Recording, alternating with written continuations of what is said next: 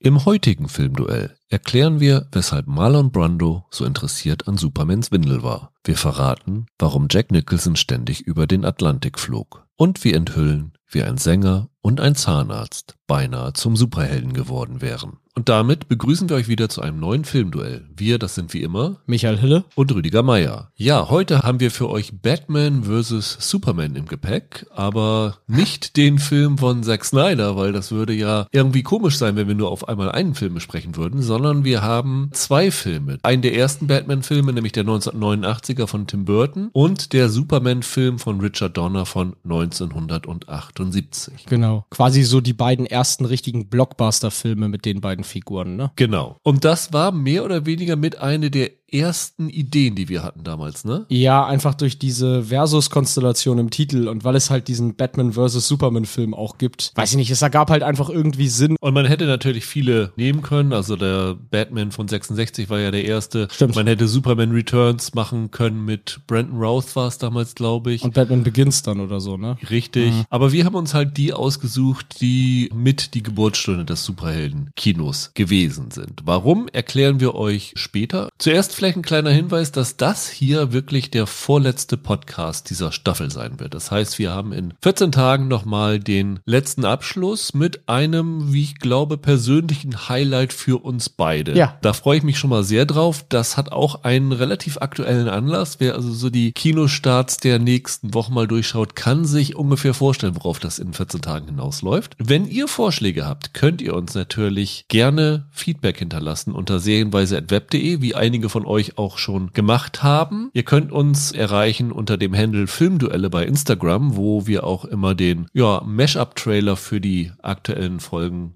posten. Den haben wir ja quasi aus dem Intro rausgenommen, aber so im Bewegtbild macht er dann doch irgendwie vielleicht nochmal ein bisschen Spaß für euch. Und ihr könnt uns natürlich auch bei iTunes bewerten. Da könnt ihr natürlich auch mit Kommentaren abgeben. Könnt uns natürlich aber auch gerne wie bei Spotify und Co. fünf Sterne hinterlassen. Und wir freuen uns natürlich auch über allgemeines Feedback zum Podcast. Denn wie gesagt, wir machen jetzt erstmal eine kleine Pause, bauen neues Material auf für die nächste Staffel und sind da auch offen für Veränderungen. Also Annette hat zum Beispiel eine Mail geschickt und hatte gefragt, warum wir das nicht irgendwie anders machen mit dem Bewerten der Duelle, weil sie manchmal die Ausgänge der Duelle anders sehen als wir. Wir haben da schon mal am Anfang drüber nachgedacht, ob man das irgendwie anders machen kann, ob ihr da irgendwie mitstimmen könnt. Aber so ganz die richtige Lösung haben wir noch nicht gefunden, aber wir denken natürlich drüber nach in der Pause. Genauso, wenn euch Filmduelle einfallen. Also wenn ihr sagt, der und der Film als Duell gegeneinander, das würdet ihr gerne von uns hören, dann schickt gerne. Wir haben zwar schon eine Liste mit sehr, sehr vielen Ideen. Und wir haben auch schon Mails bekommen mit einigen Vorschlägen. Genau, also schickt uns doch gern eure Lieblingsduelle und vielleicht ist da was dabei, was wir dann umsetzen können. Bevor wir loslegen, müssen wir natürlich wie immer verraten, wer die Patenschaft von uns für welchen Film übernommen hat. Michael, du hast heute einen persönlichen Favoriten dir geschnappt, richtig? Ja, ich bin Batman heute. Genau.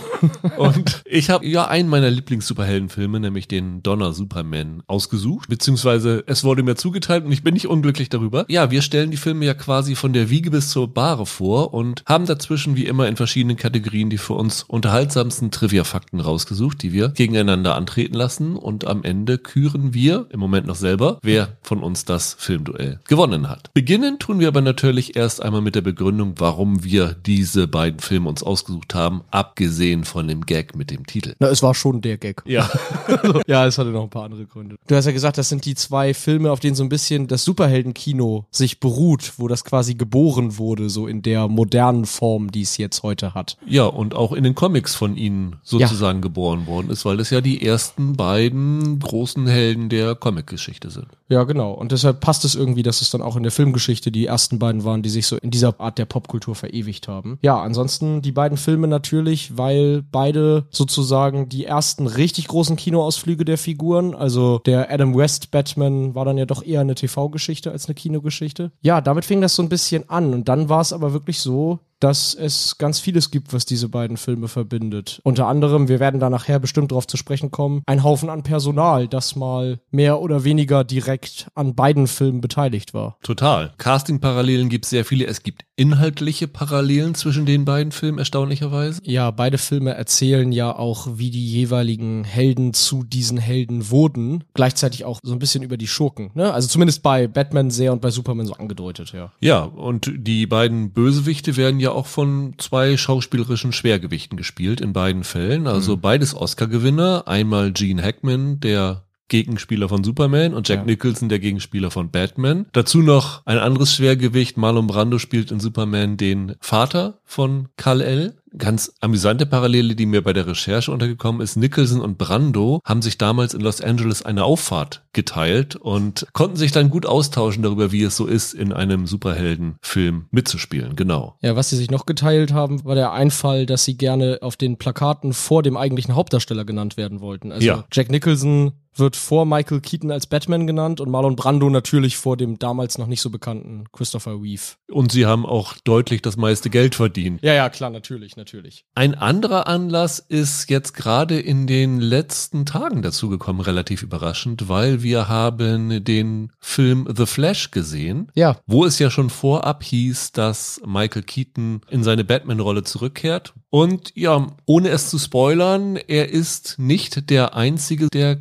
zurückkehrt. Es tauchen dort auch Figuren aus Superman von Richard Donner auf. so ist es. Von daher hat das Ganze einen ziemlich äh, aktuellen Anlass. Deswegen hatte sich das jetzt nochmal aufgedrängt, den Podcast jetzt zu machen. Eine Parallele, die gar nicht direkt mit den Filmen zu tun hat, ist dann ja noch so unsere, werden wir bestimmt später noch drauf eingehen, so ein bisschen unsere persönliche Beziehung, oder? Du bist ja großer Superman-Fan Ja, ja. und ich seit der Kindheit großer Batman-Fan. Also ich denke, das ergab sich dadurch auch noch irgendwie, dass Ja. wir unsere zwei Helden quasi gegeneinander antreten lassen. Eine etwas pikante Parallele ist ja, dass die Freundin der beiden Bösewichte, Valerie Perrine in Superman und Jerry Hall in Batman, beides Playboy-Models in den 80ern gewesen sind. Ah, ja. Und die Love Interests der Helden, nämlich Margot Kidder und Kim Basinger, waren ja später ebenfalls im Playboy. Ganz interessant aber übrigens Margot Kidder nur mit der Auflage, dass sie einen Text dazu schreiben darf, in dem sie quasi den Playboy angeklagt hat, dass er ein falsches Frauenbild zelebrieren würde und dass sie in ihrer Jugend von dem Playboy traumatisiert worden ist. Das fand ich irgendwie interessant. Beide Filme haben übrigens einen Oscar gewonnen. Batman regulär, Ja, bei Superman ist geschummelt, das war so ein Sonderpreis. Richtig, für die besten Spezialeffekte, weil damals gab es noch keinen festen visuelle Effekt-Oscar, deswegen haben sie immer mal so für besondere Leistungen einen rausgehauen. Ich glaube, ein Jahr zuvor. Star Wars. Genau. Beide waren für zwei Grammys und für einen Golden Globe nominiert. Und inhaltlich gibt es noch in den beiden Filmen eine Parallele, nämlich beide Figuren haben so ein Vatertrauma, ne? Ja, das stimmt. Batman ja generell so ein Elternding, Ja. er hat ja nun beide verloren und Superman verliert ja gleich zwei Puppies in Folge und ist dann ja auch so ein bisschen zwischen den beiden hin und her gerissen. Stimmt, das ist auch noch eine Parallele. Und offensichtlich haben Superhelden eine Schwäche für Reporterinnen, weil Ja. Lois Lane und Vicky Vale sind beide Journalistinnen. Ja, das ist vor allem so lustig, weil Superman in den Comics ja eigentlich immer mit der Lois anbandelt, aber Batman ja sehr viele verschiedene Freundinnen hat. Und ich könnte mir vorstellen, es ist dann hinsichtlich dessen, dass Superman ein großer Erfolg war, auch nicht ganz zufällig, dass man sich für Batman auch die Reporterin unter seinen Freundinnen rausgepickt hat. Die letzte Parallele vielleicht, im August 2021 sind zwei Comicreihen erschienen, nämlich Batman 89 und Superman 78. Das sind Weitererzählungen, nicht nur des ersten Teils, sondern des Supermans unter Donner, der sollte ja Mhm. eigentlich ursprünglich noch den zweiten mitmachen, da gab es ja nachher noch Ärger, und den beiden Batman-Filmen Batman und Batman Returns. Das dürfte übrigens die letzte Parallele zwischen den beiden Filmen sein, oder? Dass sie beide letztlich drei direkte Fortsetzungen hatten. Es gibt Superman 1 bis 4 und dann Superman Returns ist dann ja, Ja. so ein bisschen sein eigenes Ding. Ja. Und bei Batman ist es ja so, auch wenn sie dann Keaton erst durch Val Kilmer und dann durch George Clooney ersetzt haben, dass bis Batman und Robin das ja auch eine vierteilige Reihe ist. Ja. Also ihr merkt schon, es gibt sehr, sehr viele Gründe, das zu machen. Genau, und im Verlauf des Podcasts werden wir noch mehr finden und Oh ja. euch vorstellen. Aber bis dahin, lasst uns doch mal wie immer einsteigen mit unserem ersten Filmduell, das wie immer heißt Trivia Pursuit.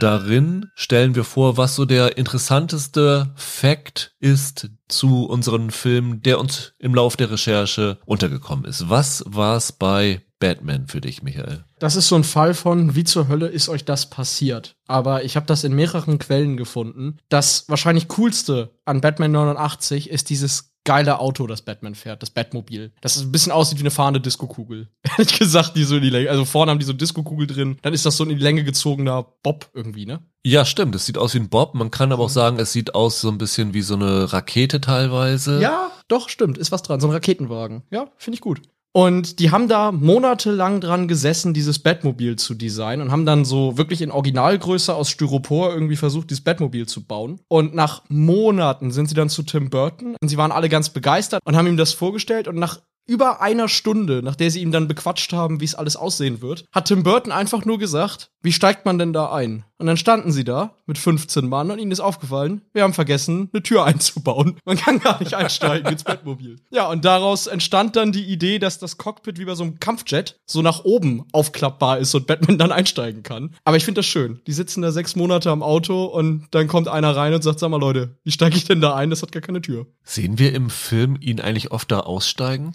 Nee, ich glaube einmal. Ja, ne? also weil das, das ist, glaube ich, auch nicht gerade so das Ideale für einen Superhelden im Einsatz, da schnell rauszukommen aus dieser Konstruktion. Einsteigen kann so schön von oben reinfallen, aber aussteigen ist schwierig mit dem Ding. Ich habe bei Superman was sehr, sehr Schönes, weil die haben ja Superman eigentlich in London gedreht, in den Shepperton Studios. Es spielt ja aber New York. Also es ist fiktiv Metropolis, aber New York ist halt ganz deutlich stellvertretend. Und sie brauchten dann ja eine Redaktion von dem Daily Planet. Das haben sie halt im Studio nachgebaut. Das Innenleben der Redaktion, aber sie mussten noch Außenaufnahmen machen. Und das haben sie gemacht in New York vor dem Gebäude, in dem die New York Daily News, also eine mhm. reale Zeitung produziert wird, auf der 42nd Street. Und das haben sie gedreht am 13. Juli 1977. Genau an diesem Tag, vom 13. auf den 14. Juli 77, gab es in New York diesen großen Blackout.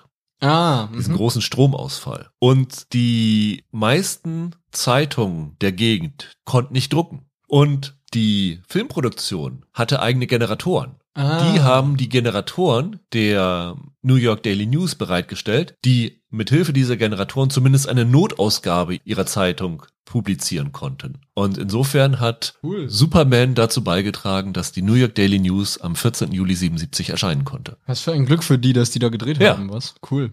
Ich glaube, es ist schon ein bisschen besonderer Fakt. Ja, auf jeden Fall. Lass uns den Punkt an dich vergeben, würde ich sagen. Alles klar, dann gehe ich mit 1 zu 0 in Führung.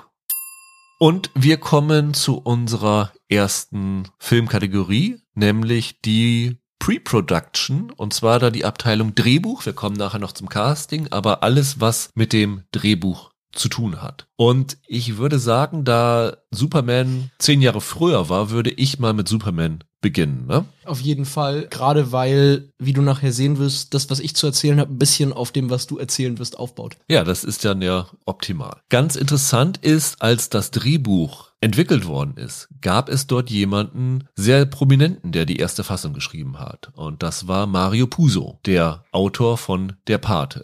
Das ist ja sowas, was man nicht so ganz zusammenbringen kann. Mario Puzo und eine Comicbuchverfilmung. Und ich glaube, das haben sie da auch dann sehr, sehr schnell gemerkt, dass es eine komische Entscheidung war. Denn sie haben gesagt, das Drehbuch war zu lyrisch und unverfilmbar. Hätte ich Ihnen vorher sagen können? Muss man sich nicht drüber wundern? Da war bestimmt doch das Problem, dass man immer halt Mario Puzo wirklich mit der Pate zusammengebracht hat, obwohl beim Drehbuch der Filme Coppola ja wirklich alles getan hat, um diesen Roman irgendwie verfilmbar zu machen. Das war so der erste Schritt, der fehlgelaufen ist. Und ich würde auch sagen, der erste von sehr, sehr vielen Fehltritten von Ilya Solkind, dem Produzenten des Films, der ja ziemlich gewütet hat hier. Nachdem Puso dran war, haben sie dann natürlich jemand Neues rangelassen. Dann sind als nächstes David Newman und Robert Benton angeheuert worden. Das sind ja zum einen die Autoren, die Bonnie und Clyde geschrieben haben, den Film mit Warren Beatty. Ja. Aber ganz interessant ist auch, sie haben ein Musical vorher geschrieben, nämlich It's a Bird, It's a Plane, It's Superman. Hm. Die beiden hatten also schon mal Kontakt mit Superman. Es ist jetzt nicht ganz artfremde gewesen und waren deswegen noch ein bisschen geeigneter als Puso. Und die haben zusammen mit dem damals schon engagierten Regisseur Guy Hamilton versucht, das Ganze so ein bisschen leichter zu machen, mehr Humor einzubauen. Und dann ist es zu einem Zwischenfall gekommen, der dazu geführt hat, dass der Guy Hamilton nicht zur Verfügung stand als Regisseur. Kommen wir in einer späteren Kategorie nochmal drauf. Und Richard Donner ist dann angeheuert worden. Donner hat gesagt, als er dann zugesagt hat oder als er gesagt hat, er hätte grundsätzlich Interesse, hätte ihm jemand das Drehbuch zu dem damaligen Stand nach Hause gebracht. Und er sagte, das war so dick und schwer, dass man sich eine Leistenzerrung davon geholt hatte, wenn man es nur hochheben musste, weil die Sache war ja, dass sie Superman 1 und 2 zusammen verfilmen wollten und auch zusammen geschrieben hatten. Also sprengte das Drehbuch auch jeden Rahmen. Und ja.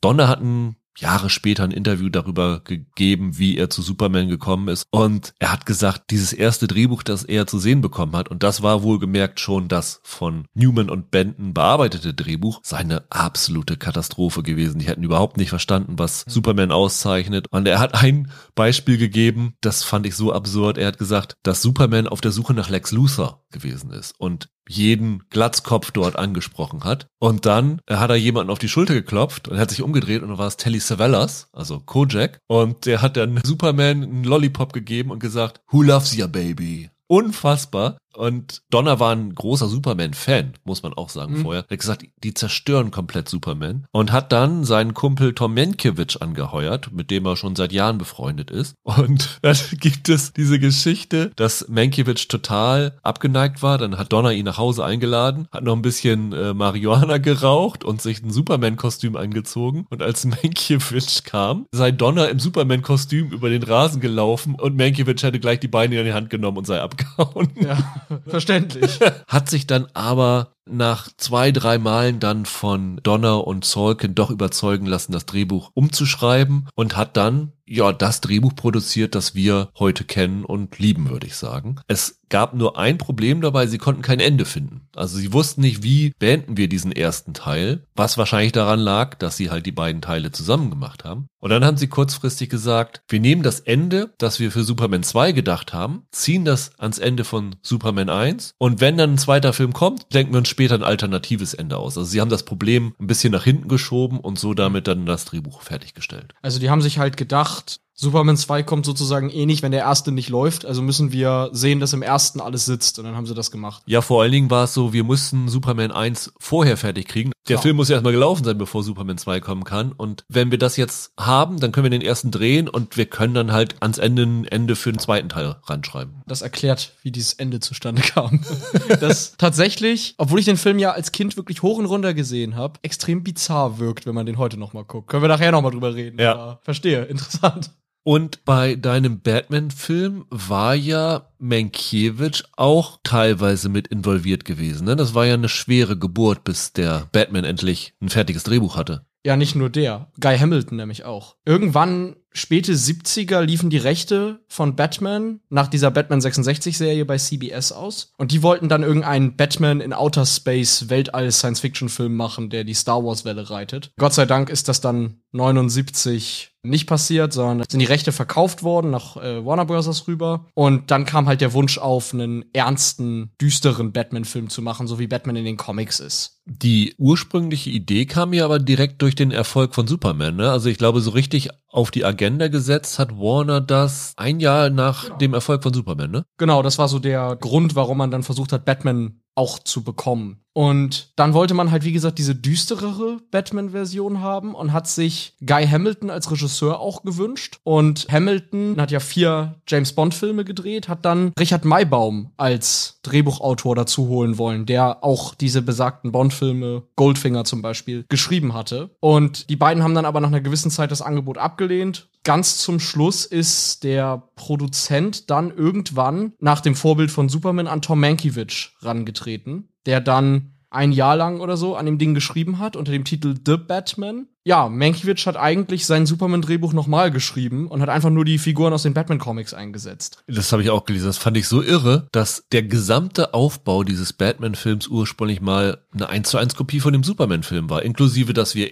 mehr erfahren über die Jugend von Batman. Genau im Grunde hier die Serie Gotham, die wir gesehen ja. haben, waren so die ersten 50 Minuten von dem Batman-Film. Genau, und er, er, wollte auch parallel noch den Ursprung von Dick Grayson, also dem Robin, erzählen und hatte sich auch da schon Joker als Bösewicht vorgenommen und als Love Interest die Figur Silver St. Cloud, die auch Journalistin ist und halt auch da bewusst eine Figur genommen, mit der er die Lois Lane Figur theoretisch einfach kopieren kann, die als Journalistin die ganze Zeit versucht rauszufinden, wer Batman ist und sich parallel halt in Bruce Wayne verliebt. Das Lustige ist, dieser Produzent Michael Uslan, der da jetzt hintersteckt, ja. der hat dann irgendwann gesagt, weil du sagtest, sie haben versucht eine Dick Grayson Origin Story einzubauen in dem Film. Der hat gesagt, dass damals ihm jemand gesagt gesagt hat, also ein Studioboss, Batman und Robin könnten sie nicht als Film machen, mit der Begründung, weil Robin und Marion, der Sean Connery Robin Hood Film, ja an der Kinokasse gefloppt sei und Robin ja im Titel stehen würde und das könnte man nicht machen, das war ja ein garantierter Flop. Was so Studiobosse an Ideen haben, das ist echt bizarr. Absolut. Es war damals halt muss man dazu sagen, vielen, die an diesem Filmprojekt gearbeitet haben und Autoren, die dazugeholt wurden, gar nicht so klar, dass es Batman in den Comics auch ohne Robin gibt, weil diese 66er-Serie einfach so wahnsinnig prägend war. Und The Batman war dann irgendwann Mitte der 80er fertig und sollte dann, glaube ich, für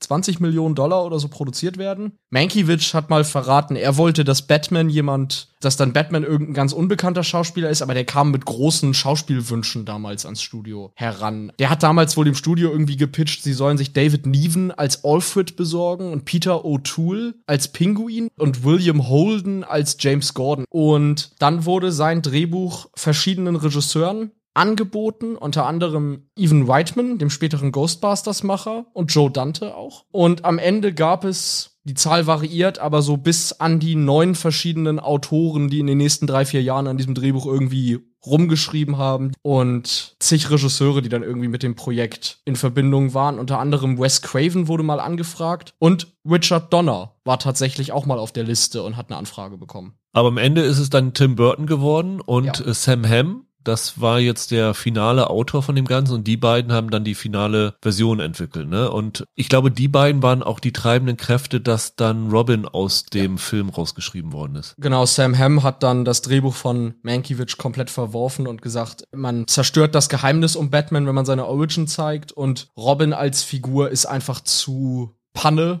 um ihn in diesem düsteren Burton-Konzept umzusetzen. Und dann haben sie, glaube ich, eine Szene eingebaut, wo man Dick Grayson als Kind sehen sollte, noch bevor er Robin wird. Die ist dann aber später auch rausgeflogen. Ich meine, ich hätte irgendwo gelesen, die hätten diesen Auftritt von Robin extra in eine unfassbar aufwendige Action-Szene eingebaut, wo sie wussten, dass das erste, was gestrichen würde, wenn das Budget zu hoch ist. Ja, genau, das war irgendwie eine Verfolgungsjagd mit dem Joker und dem Batmobil durch eine Zirkuszelt oder irgend so ein Kram, weil sie Robin halt eigentlich gar nicht im Film haben wollten, aber die Produzenten darauf bestanden hatten. Und dann gab es ja aber noch ein Problem, dass der Sam Hamm irgendwann nicht mehr weiter an dem Drehbuch arbeiten konnte, weil es einen Streik gab. Genau, 88 meine ich, da gab es diesen großen Writers Guild Streik, der fast ein Jahr andauerte und halt in Hollywood damals vieles lahmgelegt hat, weil halt super viele Autoren nicht an ihre Drehbücher zurück konnten. Und natürlich musste an dem Drehbuch nochmal rumgeschraubt werden. Und dann hat man Rowan Scowen am Ende beauftragt, an dem Drehbuch nochmal Änderungen durchzuführen. Und dazu kommen wir später nochmal ausführlicher, aber Sam Hamm war nicht sehr happy. Man kann also sagen, die einzige Konstante über diese, das waren dann zehn Jahre Ja. Entwicklungszeit, ne? Ja, ja.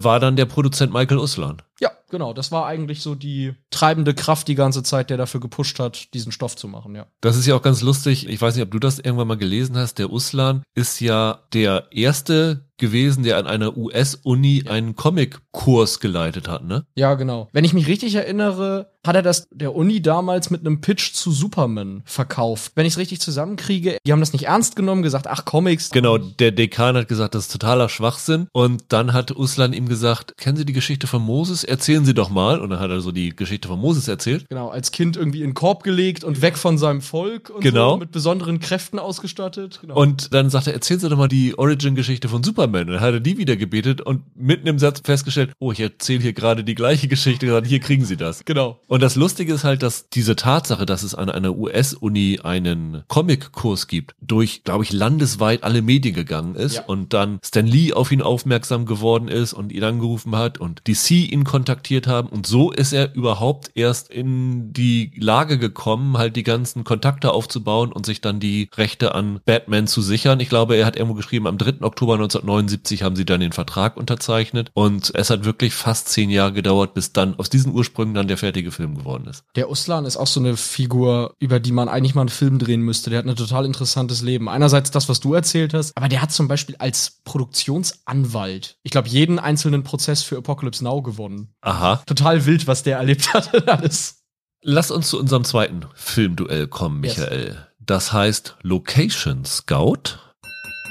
Wo wir die interessantesten Drehorte für den Film rausgesucht haben. Was hast du da bei Superman? Ich hatte erst überlegt, ob ich das New York Daily News Gebäude nehme, weil das irgendwie total schön ist mit dieser Tür und sowas alles, die sie da haben. Das ist ja auch so ein bisschen Art Deco mäßig. Aber da ich das ja nun schon in der ersten Kategorie hatte, habe ich mich entschieden für das Gebäude, in dem Louis wohnt. Und das ist 240 Central Park South gewesen in New York. Das Interessante an diesem Gebäude ist, dass es sehr, sehr viele berühmte Mieter gegeben hat. Sylvia Miles, Angie Harmon, aber vor allen Dingen Antoine de Saint-Exupéry, den Autoren von Der kleine Prinz, der hat halt in dem Gebäude gewohnt, wo Superman Lois Lane besucht hat. Das fand ich irgendwie sehr, sehr schön und deswegen ist das meine Location. Was ist bei dir da? Gegenzusetzen. Also bei Batman ist das Problem, die allermeisten Szenen sind auf Soundstages unter anderem in Pinewood und anderen Filmstudios entstanden. Deshalb gibt es eigentlich gar nicht so viele Locations. Aber Wayne Manor, also das Schloss, in dem Bruce Wayne lebt, das ist ein Zusammenschluss aus zwei verschiedenen Schlössern. Die Außenaufnahmen sind irgendwie ein Schloss nahe London und die Innenaufnahmen sind im Hatfield House gedreht worden. Und das ist ein ganz typischer Drehort für sehr viele andere Filme. Zum Beispiel wurde dort Elizabeth the Golden Age gedreht und ist da der Sitz der Königin. Das ist aber auch das Anwesen von Lara Croft in den Tomb Raider Filmen von Angelina Jolie. Oder Tim Burton hat selber 30 Jahre später da Charlie in Schokoladenfabrik gedreht, also Aufnahmen für den Film in diesem Haus gemacht. Und jetzt wird's aber verrückt, denn das DC-Universum selber ist noch ein paar Mal zu diesem Hatfield-Haus zurückgekehrt. Einerseits natürlich für die ganzen anderen Batman-Filme von Burton und Schumacher, aber die Treppen vor diesem Gebäude sind in Christopher Nolans Batman Begins die Treppen zum Arkham Asylum. Und 2017 haben Wonder Woman und Chris Pratt dieses Gebäude infiltriert, weil sich dort im Wonder Woman-Film deutsche Kommandanten im Ersten Weltkrieg verschanzen. Also dieses Gebäude ist immer und immer und immer wieder aufgegriffen worden. Und wenn man auf die Gemälde an der Wand und auf die Verzierung achtet, kann man das theoretisch sogar erkennen, dass dann im Wonder Woman-Film, dass sie da in denselben Räumen rumlaufen, in denen Bruce Wayne mit Vicky Vale gegessen hat und so. Das finde ich ziemlich cool. Vor allen Dingen, dass es außen Arkham Asylum ist und innen dann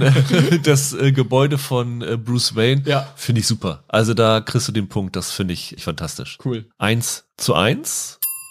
Und damit gehen wir in unsere große Casting-Sektion. Und ich würde vorschlagen, Michael, dass du dieses Mal den Anfang machst, weil meine Casting-Liste sprengt jeden Rahmen. Also leg du mal vor, was du bei Batman aufbieten kannst. Ach, ich habe auch ganz schön viel. Es ist nur immer schwierig zu sagen, ob das alles so stimmt. Ich habe vorhin erzählt, als das Drehbuch damals noch von Mankiewicz benutzt werden sollte, war mal Evan Reitman als Regisseur im Gespräch. Der wollte damals zum Beispiel allen Ernstes Bill Murray als Batman besetzen und Eddie Murphy als Robin. Ist so logisch, oder? Ja, absolut. Das ist so gaga, dass ich es ehrlich gesagt fast gerne gesehen hätte. Und Richard Donner, als der zum Beispiel dann an der Regie dran war, hatte der auf seiner Liste Mel Gibson für Batman, Michael J. Fox für Robin, Willem Dafoe für Joker und Joe Pesci als Pinguin. Ich finde, total geile Liste, vor allem weil Willem Dafoe ja bis heute so ein Fancasting-Liebling für den Joker ist. Joe Pesci als Pinguin finde ich ziemlich geil von den Namen. Also das stelle ich mir gerade bildlich richtig vor.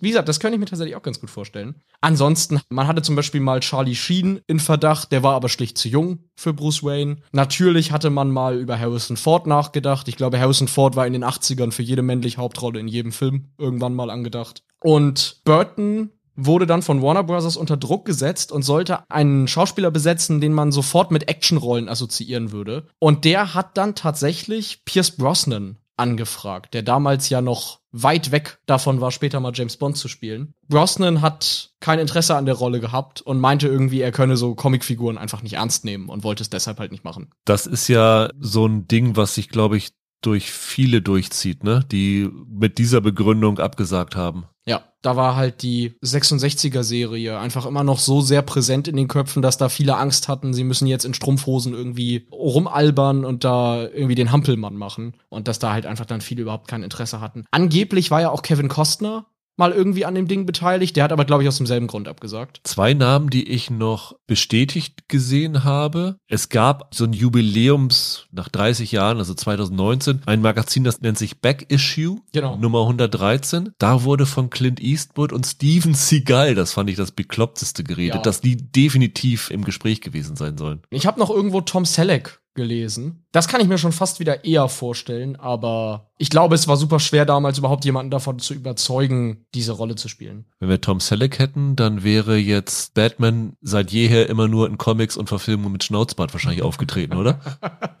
das stimmt, hätten sie die Maske so schneiden müssen, dass der, dass der rausguckt, ja. Nee, und es war dann am Ende der Produzent John Peters, der Michael Keaton vorgeschlagen hat. Und Tim Burton hatte den ja gerade als Beetlejuice schon inszeniert und dann haben sie dann den Keaton genommen, der jetzt nun das Gegenteil von einem offensichtlichen Actionfilmstar ist, finde ich. Ja, das ja auch zu ziemlichen Protesten bei der Fangemeinde geführt hat, ne? Ja, also es wird irgendwie gemunkelt, dass bis zu 55.000 Protestbriefe Warner Brothers erreicht haben. Und zumindest bei Sam Hamm und beim Batman-Schöpfer Bob Kane ist bekannt, dass die beiden auch heftig dagegen gewettert haben und überhaupt nicht einverstanden waren mit Keaton als Besetzung. Man kann so ein bisschen sagen, das war einer der ersten großen Casting-Shitstorms, die jemand für einen Superheldenfilm bekommen hat. Ne? Man mag sich gar nicht vorstellen, wenn es 1989 schon Twitter gegeben ja. hätte, was da los gewesen wäre. Andererseits, ich meine, die haben sich darüber beschwert, dass Michael Keaton bisher, du hast eben Beetlejuice gesagt, Mr. Mum, eher aus komödiantischen Stoffen bekannt gewesen ist und die Leute hatten Schiss, dass dass sie aus dem Film das gleiche machen wie aus der Serie, nämlich Batman als Witzfigur inszenieren. Ich möchte nicht wissen, was los gewesen wäre, wenn sie die erste Idee gehabt hätten mit Bill Murray und Eddie Murphy. Ja. Also das wäre ja wirklich in eine totale Camp-Richtung gegangen. Absolut. Das hat sich dann ja lustigerweise auch bei späteren Batman-Filmen immer wieder fortgesetzt. Ne? Also es gab ja später zum Beispiel diesen Shitstorm gegen Heath Ledger, als der als Joker gecastet wurde, oder bei Ben Affleck, als der dann als Batman besetzt wurde. Also Keaton war da der Erste in einer sehr, sehr langen Liste an Shitstorms Shitstorms, die mit Batman-Filmen assoziiert sind. Und die interne Begründung von Tim Burton war ja, der sich ja, wie du schon sagtest, von Produzenten und so dem Vorwurf ausgesetzt gesehen hat, dass sie Keaton nicht als Actionheld sehen, dass er argumentiert hat,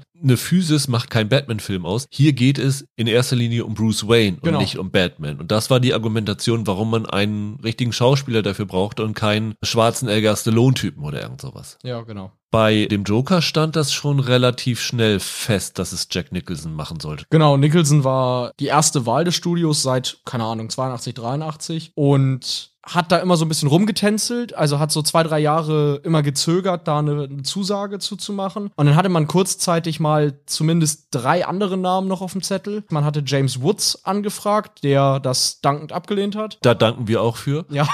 Ray Liotta war im Gespräch und hat später mal gesagt, dass er es einerseits bereut, die Rolle abgelehnt zu haben, andererseits hat er dadurch aber Goodfellas drehen können und das war der Film, der seine Karriere gemacht hat. Also so schlimm war es dann auch nicht. Und John Lithgow haben sie mal versucht, versucht da reinzuziehen. Und der hat aktiv bei seinem eigenen Vorsprechen versucht, Burton auszureden, ihn zu besetzen. Also der hat das quasi selber sabotiert, weil er es nicht machen wollte, weil es ihn nicht interessiert hat. Und ein Name, der bei uns in fast jedem Filmduell vorkommt, Robin Williams. Ja, das stimmt, das habe ich auch gelesen. Robin Williams war auch so ein Typ, den die für alles haben wollten in den 80ern und 90ern, oder? Das ist irre. Das ist crazy. Ja. Wobei ich mir das in der Art und Weise, wie Nicholson das angelegt hat, tatsächlich auch von Robin Williams gut hätte vorstellen können. Das stimmt. Und am Ende haben sie Williams dann ja benutzt, um Nicholson zu kriegen, ne? Weil sie zu Nicholson gesagt haben, wenn du es nicht machst, haben wir den Williams schon bereit. Also entweder du sagst jetzt zu oder wir besetzen Robin Williams. Und dann hat Nicholson es dann doch gemacht. Es gab noch eine Casting-Änderung, die war eher unfreiwillig. Ja, bei Vicky Vale. Da hatte man ursprünglich aus Blade Runner Sean Young gecastet für die Rolle. Und die hat sich kurz vor Beginn der Dreharbeiten verletzt. Ich glaube, die ist vom Pferd gefallen. Die hat einen Reitunfall gehabt. Und sie ist aber wirklich nur vom Pferd gefallen, weil sie sich auf eine Szene in dem Film vorbereitet hat. Die dann gar nicht mehr im Film gelandet ist am Ende, ja. Total tragisch für Sean Young. Absolut. Und das war wie viele Tage bevor die Dreharbeiten losgehen wollten? Also sie hatten nicht viel Zeit, jemanden zu finden. Die genaue Tage, das variiert so ein bisschen, aber es war wirklich, die hatten so eine, eine bis zwei Wochen allerhöchstens, um irgendwen zu finden, der da einspringt. Und dann hat, ich glaube auch da John Peters dann am Ende Kim Basinger vorgeschlagen.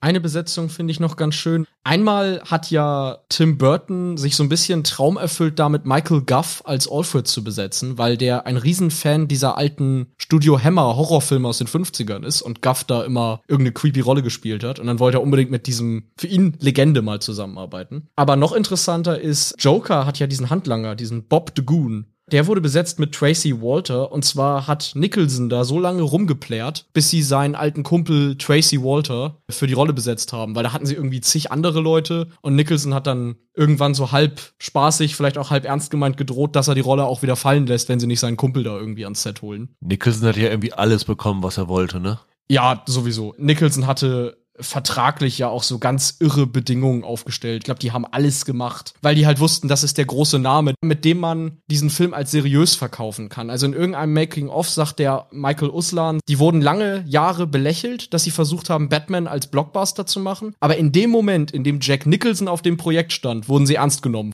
Nicholson hat sechs Millionen auf die Hand verdient, plus Gewinnbeteiligung, und zwar nicht nur an dem Film, sondern auch an Merchandise und allem. Und es wird gemunkelt, im Endeffekt soll er 90 Millionen Dollar oder so an diesem Film kassiert haben. Ja, genau. Man hat ihm, glaube ich, 10 Millionen angeboten, er hat auf 4 Millionen verzichtet, um das rauszuhandeln und war genial im Nachhinein von ihm, muss man sagen. Hut ab. Das gleiche kann man auch für Marlon Brando sagen bei Superman, der, ich weiß nicht, wie viele Minuten Screentime hatte. Und es war ja ursprünglich so gerechtfertigt, ja, er soll ja in beiden Filmen auftreten, dann ist er am zweiten ja aber gar nicht mehr zu eigenen Szenen dazu gekommen. Und das ist der große Abräumer hier gewesen. Also im Endeffekt soll, glaube ich, auch Brando mit, ich weiß nicht was für Klauseln, 18 Millionen Dollar kassiert haben. Paul Newman war wohl kurz als Joel im Gespräch gewesen. Und als er gehört hat, wie viel Brando kassiert hat, da hat er sich wohl in den Arsch gebissen, dass er die Rolle abgesagt hat, weil äh, den Zahltag hätte er sicherlich auch gerne mitgenommen, ja. Marlon Brando war ja so ein Spezi dafür, oder? Der ist doch bei jedem Film, also spätestens in den 70ern, der hat doch auch einfach nur gemacht, was er will und die haben ihn aus der Hand gefressen, ne? Also der hatte irgendwie Narrenfreiheit. Zwölf Drehtage hatte er,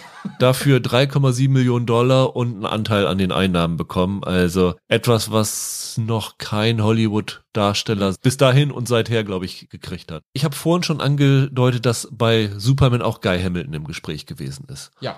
Und die Tatsache, dass er diesen Job verloren hat, hat auch wieder mit Marlon Brando zu tun, weil das irgendwie so, einen, so einen kleinen Domino-Effekt gegeben hat, weil ursprünglich wollten sie den Film in Italien drehen. Und Marlon Brando hatte ja vorher der letzte Tango in Paris gedreht. Und der war ja so ein bisschen wegen der äh, Szenen umstritten gewesen. In Ja. Italien gab es da so ein Obszönitätsgesetz. Und wenn Brando nach Italien gekommen wäre, hätte ihm dort eine Anklage wegen diesem Film vor fünf, sechs Jahren gedroht. Und daraufhin haben sie gesagt, das lassen wir lieber. Wir ziehen mit unserer Produktion um nach London. Was für Guy Hamilton ein Problem gewesen ist weil Guy Hamilton hatte sich kurz vorher als na, Steuerflüchtling, würde ich nicht sagen, aber er ist so ein Steuerexilant gewesen und durch diesen Status durfte er nur eine gewisse Zahl an Tagen in Großbritannien arbeiten, wodurch er für diese Rolle nicht mehr in Frage gekommen ist. Und dann ist das ganze Jahr zu Richard Donner gegangen und in der Verzweiflung hat der Alexander Salkind Donner, glaube ich, gleich eine Million als Gage angeboten für den Film, was für damalige Verhältnisse ein enormer Betrag gewesen ist. Es waren aber noch zwischen Guy Hamilton und Richard Donner ein paar andere Namen im Gespräch. Kurz war an Sam Peckinpah gedacht worden, was ich mir überhaupt nicht vorstellen kann, wie ein Sam Peckinpah Superman aussehen könnte. Mit sehr viel mehr Schnitten.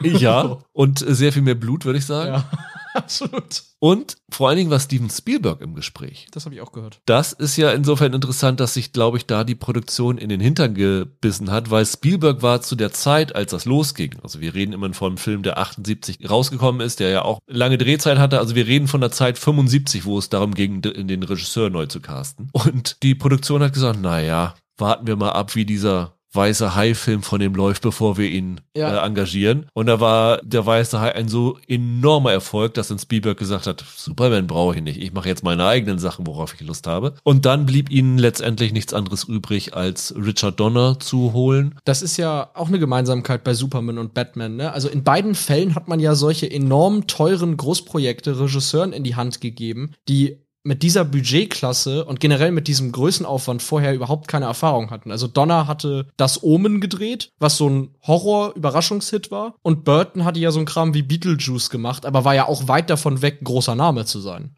Pee-wee's Big Adventure war sein großer Erfolg vorher, ja. Ja, genau. Also, also weder Burton noch Donner standen eigentlich auf der typischen Liste für so eine Großproduktion. Das gleiche kann man auch sagen über den Hauptdarsteller, den sie dann als Superman gefunden haben. Also Christopher Reeve hatte, glaube ich, vorher niemand auf dem Zettel gehabt. Also was da an Superman ins Rennen geworfen wurde, ist irre. Und das Bizarre ist, anders als bei dir, Michael, wo du sagst, es gibt so viele Namen bei solchen großen Filmen, die man nicht verifizieren kann, sind das alles Namen, die wirklich belegbar ist. Also es gab Namen, die sind nie ernsthaft in Erwägung gezogen worden. Also der Salkind hatte einen Vertrag mit DC, dass er ihnen eine Liste vorlegen müsste mit Kandidaten, die sie absegnen mussten, dass sie Superman spielen dürfen. Und dann hat er eine Liste geschrieben, auf der stand Dustin Hoffman, El Pacino und auf der stand Cassius Clay, also später Muhammad Ali. Ja. Wo man auch denkt, Hallo, DC, wie könnt ihr einen Boxer, der null Schauspielerfahrung hat, absegnen? Also stell dir mal vor, es wäre ein Superman-Film mit Muhammad Ali gewesen. Ist total krank. Das waren gefühlt so ganz andere Zeiten, in denen das mit dem Schauspiel auch nur so nicht ganz so ernst genommen wurde. Ne? Hauptsache, man sieht ungefähr so aus, wie sich die, wie sie sich das vorgestellt haben. Und die Salkins wollten unbedingt einen großen Namen als Superman haben. Ja, ja. Also einer ihrer Lieblingskandidaten, wir reden hier über eine Zeit, wo Rocky gerade rausgekommen war, war Sylvester Stallone. Auch wieder jemanden, den ich mir null in dieser Rolle vorstellen kann. Nee, aber das wird schon so über die Optik gelaufen sein, oder? Die haben auf die Comicbücher geguckt und gesagt, ja, der muss groß, breit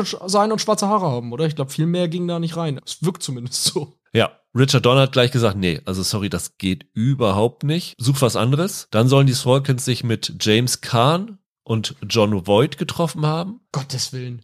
Warren Beatty, was ich eine echt Ja. interessante Wahl gefunden hätte, der aber die Rolle abgelehnt hat. Angeblich ist so eine Legende, soll er sich ein Superman-Kostüm gekauft haben, angezogen haben und gesagt haben, ich sehe dämlich da drin aus, hat Beatty gesagt, ich mach das nicht.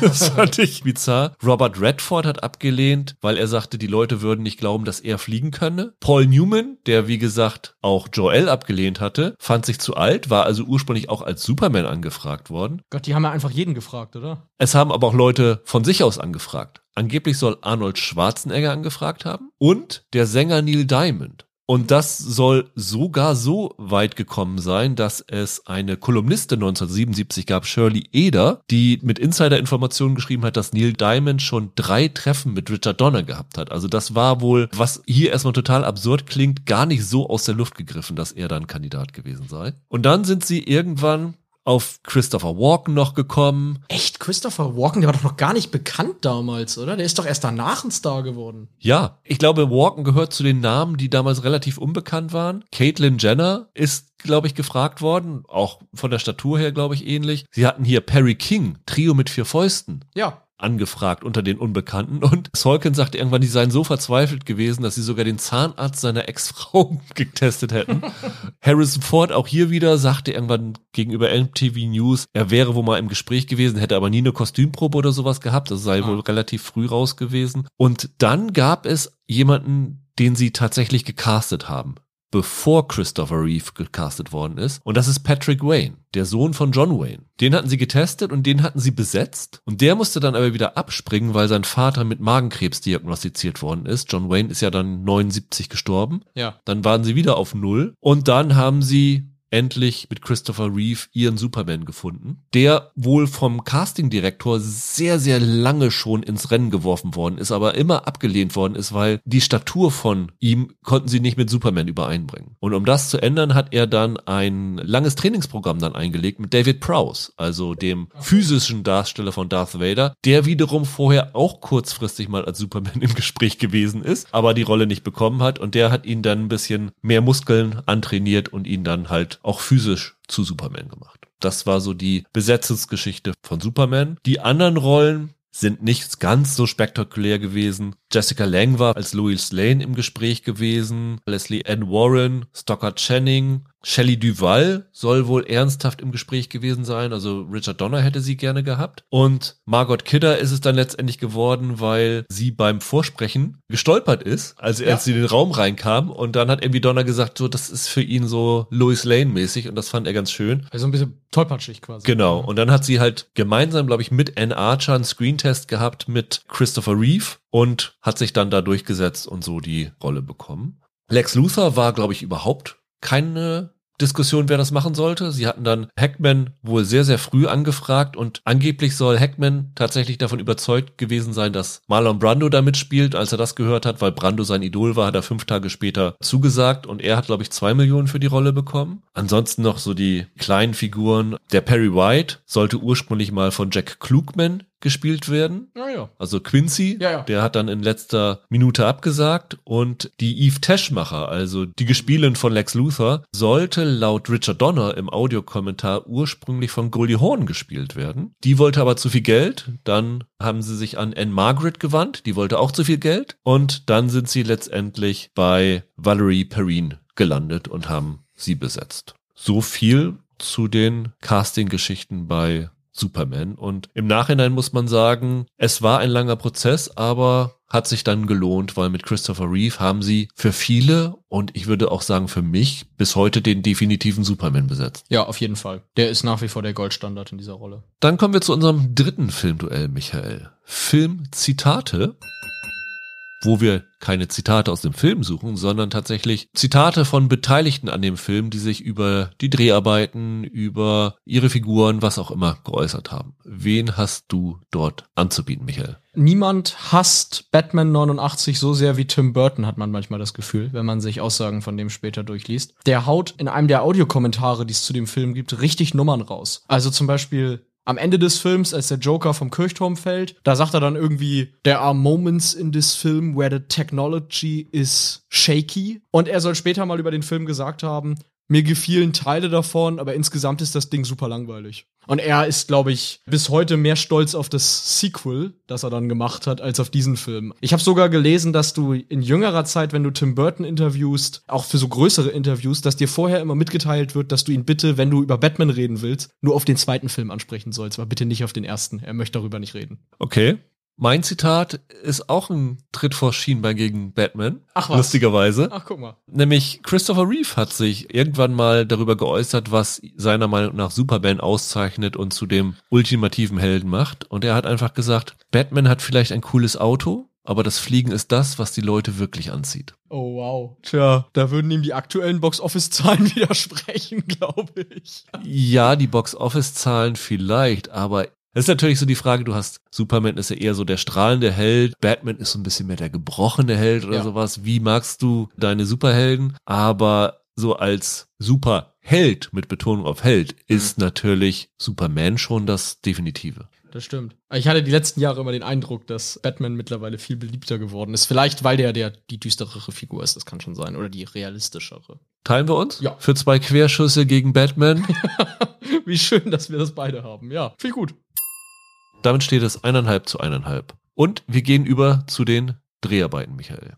Auch das haben wir wieder aufgesplittet in vor der Kamera und hinter der Kamera. Lass uns doch mal mit hinter der Kamera beginnen. Was hat sich da bei den Dreharbeiten von Batman so abgespielt? Das Ding war die absolute Hölle für jeden, der im Art Department gearbeitet hat, weil Tim Burton sehr irre Vorstellungen davon hatte, wie Gotham auszusehen hat. Also der hat ja nicht einfach gesagt, so wie bei Metropolis in Superman, das soll einfach New York sein, wir können einfach in irgendeiner Großstadt drehen, es wird schon hinhauen, sondern der wollte da ja so einen hässlichen Gothic-Albtraum haben. Dementsprechend haben sie da Monate mit verbracht, diese ganzen Sets zu designen, vor allem aber auch zig verschiedene architektonische Stile zusammen zu vermengen. Also irgendwie von Einflüssen aus der Oper bis hin zu irgendwelchen Gemälden aus den 20ern, mit denen Burton da ankam, haben die da an tausenden Sachen rumgearbeitet. Es gab wohl wirklich den Fall, dass sie irgendwie so ein Miniaturobjekt von diesem, ich glaube, es ist das Rathaus im Film oder so gebaut haben und da Wochen an Arbeit reingeflossen ist, bis Tim Burton dann irgendwann ankam mit so einem Bild aus der Zeitschrift über ein Gemälde in irgendeinem Museum und gesagt hat, guck mal, das sieht doch super aus, so hätte ich das gerne. Und sie das dann alles wieder wegschmeißen konnten. Also es war wohl wirklich unangenehm, dass Burton ständig mit neuen Einflüssen kam und da wirklich du dich auf nichts verlassen konntest, was das anging. Ein Beispiel noch, sie haben ja dann, das hatte ich ja erzählt, das Batmobil designt, aber zum Beispiel auch den Batwing, dieses Flugzeug, das er dann später fliegt. Und da war das auch so, die haben sich da irgendwie ewig lange so Düsenflugzeuge angesehen und irgendwelche Kriegsmaschinen, um zu gucken, nach welchem Vorbild sie das dann quasi designen. Und auch da, da hatten sie sich dann Vorbilder ausgesucht, hatten das Ding halb fertig und dann kam Tim Burton an und meinte, nee, guck mal, mit so einem Bild von einer Stingray. So wäre doch geil, wenn wir die irgendwie die Einflüsse einbauen. Und dann konnten sie da auch wieder drei Monate an Arbeit wegschmeißen. Und das ging wohl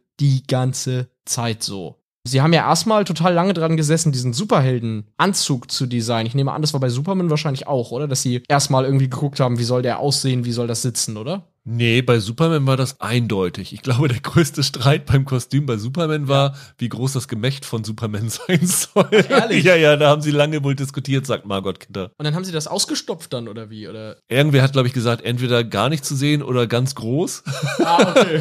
Und da ging es wohl lange hin und her. Also das war wohl die größte Diskussion, weil das Kostüm von Superman ist ja sehr, sehr nah an den Comics, wohingegen das Batman-Kostüm, wenn du das mit dem Originalcomic von 38 vergleichst, das hat ja große Unterschiede. Also dieses Schwarze da drinne, das ist ja dann erst so ein bisschen durch Frank Millers Dark Knight reingekommen, ne? Ja, genau. Bei Batman war es generell so, die Entstehung des Anzugs hat am Ende 250.000 Dollar vom Budget gefressen, weil die 25 verschiedene Umhänge oder so entwerfen mussten für die Szenen und irgendwie sechs verschiedene Masken und es gab an die 30 Latex-Skulpturen von dem Ding. Ich glaube, das Wichtige damals war halt, dass man irgendwie das Problem hatte, Batman ist in den Comics halt so ein Riese, so ein Hühne, vor dem man wirklich Angst hat und Michael Keaton ist halt mehr so ein Typ mit einer sehr durchschnittlichen Statur und du musstest irgendwie versuchen, dass er in diesem Outfit größer und bedrohlicher aussieht, als Michael Keaton nun mal ist. Keaton soll den Anzug auch absolut gehasst haben, weil er A, seinen Kopf darin nicht drehen konnte, was man im Film auch sieht. Batman muss immer den ganzen Körper drehen, wenn er irgendwo anders hingucken will. Und er konnte darin nichts hören. Aber das ist auch kein Problem, weil Fledermäuse arbeiten doch mit Radar, oder? Keaton aber nicht. Das war wohl wirklich das Problem, dass, dass selbst wenn Burton Cut gerufen hat oder so, Keaton das manchmal einfach nicht hören konnte. Es gab dann ja noch die witzige Geschichte, dass John Peters unbedingt Produktplatzierung für den Batsuit haben wollte. Du meinst so gesponsert wie so ein Formel-1-Anzug genau, oder was? Genau. Und deshalb trägt Batman im Film schwarz angesprühte Nike-Schuhe. Geil, das ist mir überhaupt nicht aufgefallen. Also das Ja. war ein schlechtes Product Placement für Nike, würde ich sagen. Irgendwie war es dann wohl so, Burton war dann verpflichtet, fünf bis sechs Mal diese Schuhe in Großaufnahme zu zeigen, sodass man dieses Nike-Logo sieht und hat die Aufnahmen absichtlich so verhauen, dass man hinterher nicht eine davon benutzen konnte, weil er es so peinlich fand. Das klingt ja so ein bisschen, als ob Burton in alles involviert gewesen ist, also wirklich in jeden Aspekt dieser Produktion, ne? Also zum Beispiel hier die Musik. Danny Elfman ist doch auch ein alter Buddy von ihm gewesen. Den hat er da doch reingeholt, ne? Ja, genau. Also da hatte man natürlich ursprünglich mal rumgesponnen, dass man auch gerne John Williams hätte. Genau, Burton hat sich für Danny Elfman stark gemacht. Der hat ja, glaube ich, dann schon bei Beetlejuice, wenn ich mich nicht irre, die Musik gemacht. War ja aber noch lange nicht der große Name, der er jetzt heute ist. Der hat ja mit dieser, wie heißt das, Oingo Boingo, diese Band, mit der der mal angefangen ja, hat. ja, ja. Und der ist ja eigentlich erst durch Batman groß geworden dann als Komponist. Und da war das ja auch so, dass John Peters den nicht haben wollte und Elfman dann nicht auf Vorlage des Films, sondern auf Vorlage dieses Frank Miller Comics, The Dark Knight Returns, diese geniale Titelmusik geschrieben hat. Und erst als man die Peters vorgespielt hat, hat er gesagt, ja, okay, der passt. Und wie ist Prince dann dazu gekommen? Das hing wohl damit zusammen, wie erfolgreich Top Gun war und diese Songs, die im Top Gun Soundtrack beinhaltet waren. Und dann hatte man ursprünglich dieser Peter Guber, einer der Produzenten, wollte unbedingt Michael Jackson haben. Der sollte Songs für den Film schreiben.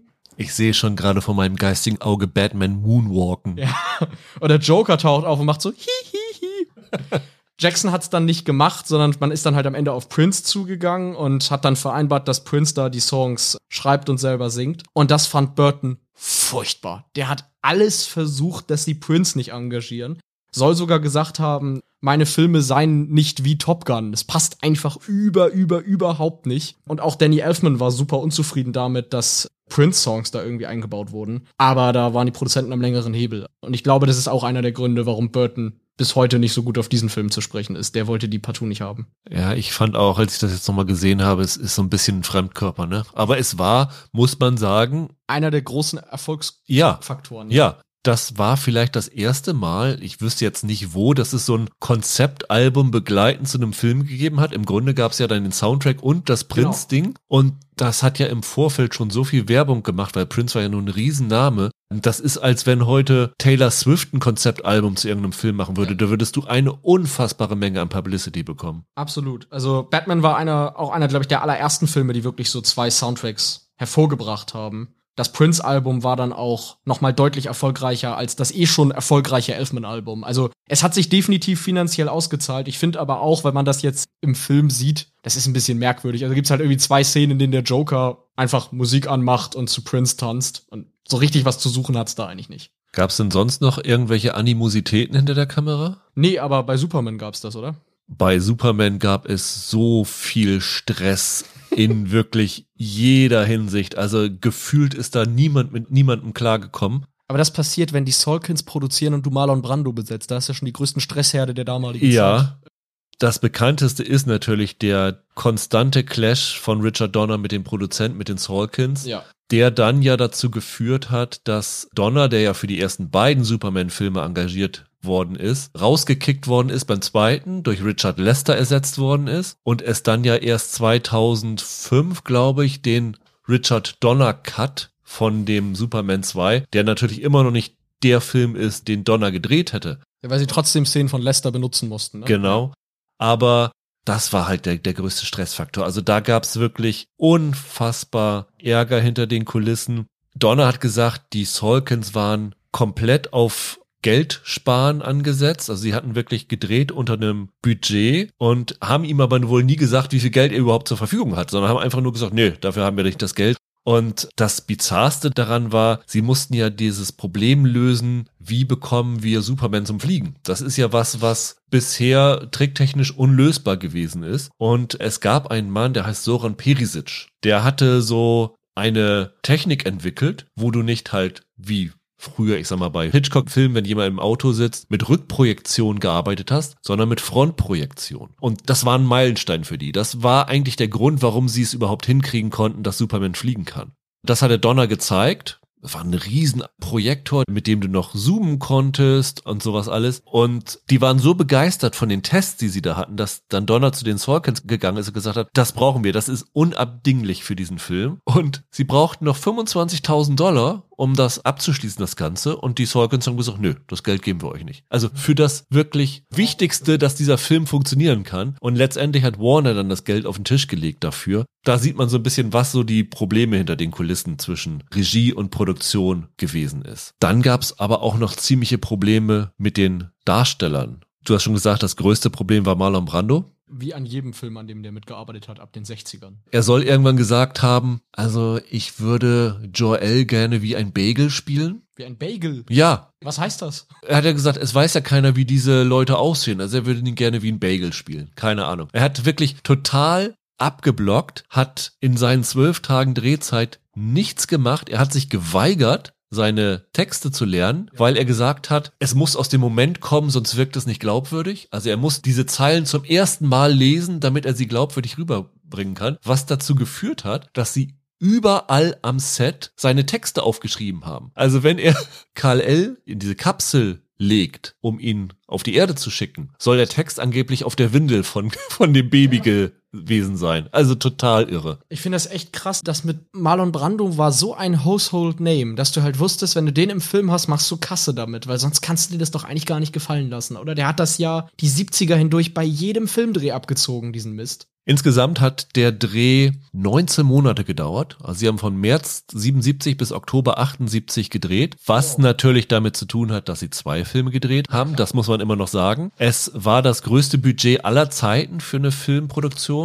120 Millionen Dollar hat das gekostet, die zwei Filme. Und sie haben über 1000 Darsteller benutzt für diese Filme. Also das ist was, was glaube ich heute kaum vorstellbar ist, aber für Ende der 70er ist das völlig absurd gewesen. Und es ging ja sogar so weit, dass die, bevor sie gedreht haben, also diese eigentlichen Dreharbeiten angefangen haben, mussten sie ja noch die Farm anlegen. Das war eine der wenigen Außenaufnahmen. Also Smallville haben sie in Alberta, Kanada gedreht und sie haben dann zum Beispiel den Weizen angepflanzt, damit es halt ein großes Feld war, während sie drehen konnten. Und da mussten sie halt acht Monate vorher die Vorarbeiten machen. Das ist ein Aufwand, den man sich heute gar nicht mehr macht, ne? Kannst du alles am Computer machen. Wenn man sich so die Äußerung anguckt von Leuten, die an dem Film beteiligt waren, dann war Richard Donner derjenige, der das Ganze zusammengehalten hat. Der war die große Vaterfigur, über den haben wirklich alle geschwärmt. Margot Kidder hat über ihn geschwärmt, dass er bei Problemen vermittelt hat. Christopher Reeve hat geschwärmt, dass er, nachdem die Hauptdreharbeiten im Oktober 77 abgeschlossen gewesen sind, dass sie ja dann noch ein Jahr lang diese ganzen Flugsequenzen drehen mussten und Donner die ganze Zeit mit ihm dabei geblieben ist. Das liest man auch von anderen Filmen, an denen Donner beteiligt gewesen ist. Ich glaube, Richard Donner hat man noch mitbekommen, als er dann leider verstorben ist, an den Tributen, muss einer der beliebtesten Regisseure Hollywoods gewesen sein. Absolut. Also gefühlt jeder, der je mit dem gearbeitet gearbeitet hat, erzählt immer nur in höchsten Tönen, was für eine tolle Atmosphäre der am Set schafft und wie der selbst mit Statisten und mit kleineren Technikern quasi umgeht. Und der andere ist Geoffrey Unsworth, sein Kameramann. Über den schwärmen auch alle, was das für ein fantastischer Mann gewesen ist. Der ist dann ja im Oktober 78 verstorben und dem ist ja dann der Film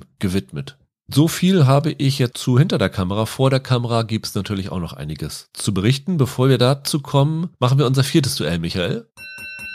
Momentaufnahme. Darin geht es darum, welche Cameo-Auftritte gibt es in dem Film oder welche damals noch unbekannten Schauspieler, Schauspielerinnen sind in dem Film aufgetreten, die heute jeder kennt, aber damals komplett durchgerutscht sind. Was hast du da aufzubieten bei Batman, Michael? Wenn man über Cameos redet, kann man natürlich immer über irgendwelche Crewmitglieder reden, die da aufgetaucht sind. So einfach mache ich es mir aber nicht. Sondern irgendwann im Film sehen wir ja in einer Rückblende die Ermordung der Eltern von Bruce Wayne, wie sie vom jungen Jack Napier, dem späteren Joker, erschossen werden. Ja. Heute hätte man da Jack Nicholson mit CGI verjüngt. Damals ging das nicht, also musste irgendein Schauspieler her, der so ein bisschen aussieht wie ein junger Nicholson. Und der Herr, der da den jungen Jack Napier spielt, ist Hugo Blick, der britische Filmemacher, der später an Serien wie The Honorable Women oder The English beteiligt war und so der Macher von denen gewesen ist. Ja, und Black Earth Rising bei Netflix, die ich toll fand. Mittlerweile echt ein großer Typ hinter der Kamera. War das damals seine erste Filmrolle? Ich glaube, mit seine erste. Ich glaube, er hat im selben Jahr bei Black Adder eine Rolle gehabt in diese Ron Atkinson Nummer. Aber ich glaube, ansonsten so, was Kinorollen angeht, dürfte das das erste Mal vor der Kamera gewesen sein. Ja, und jetzt, klar, hinter der Kamera ein großer Name mittlerweile. Bei Superman gibt's so unfassbar viele, die ich hier auflisten hätte können. Angefangen von den Eltern von Lois Lane, dieser Kleinen, die da im Zug sitzt. Das sind halt die Darsteller, die früher wirklich Superman und Lois mal gespielt haben. Die spielen hier die Eltern. Das ist, glaube ich, aber eine Szene, die ist nur in der Director's Cut Version zu sehen. Super finde ich auch, es gibt eine Szene, wo Miss Teschmacher auf der Straße liegt, um einen Army-Konvoi aufzuhalten. Und Ja. der Typ, der sie dann in Anführungsstrichen wiederbelebt, das ist J.R. Ewing, Larry Hackman, der halt in dem gleichen Jahr, glaube ich, Dallas angefangen hat. Was ich aber am besten fand, und da bin ich jetzt schon wieder beim Gebäude von der New York Daily News, Okay. die gehen ja irgendwann aus der Drehtür raus. Da verhaspelt sich ja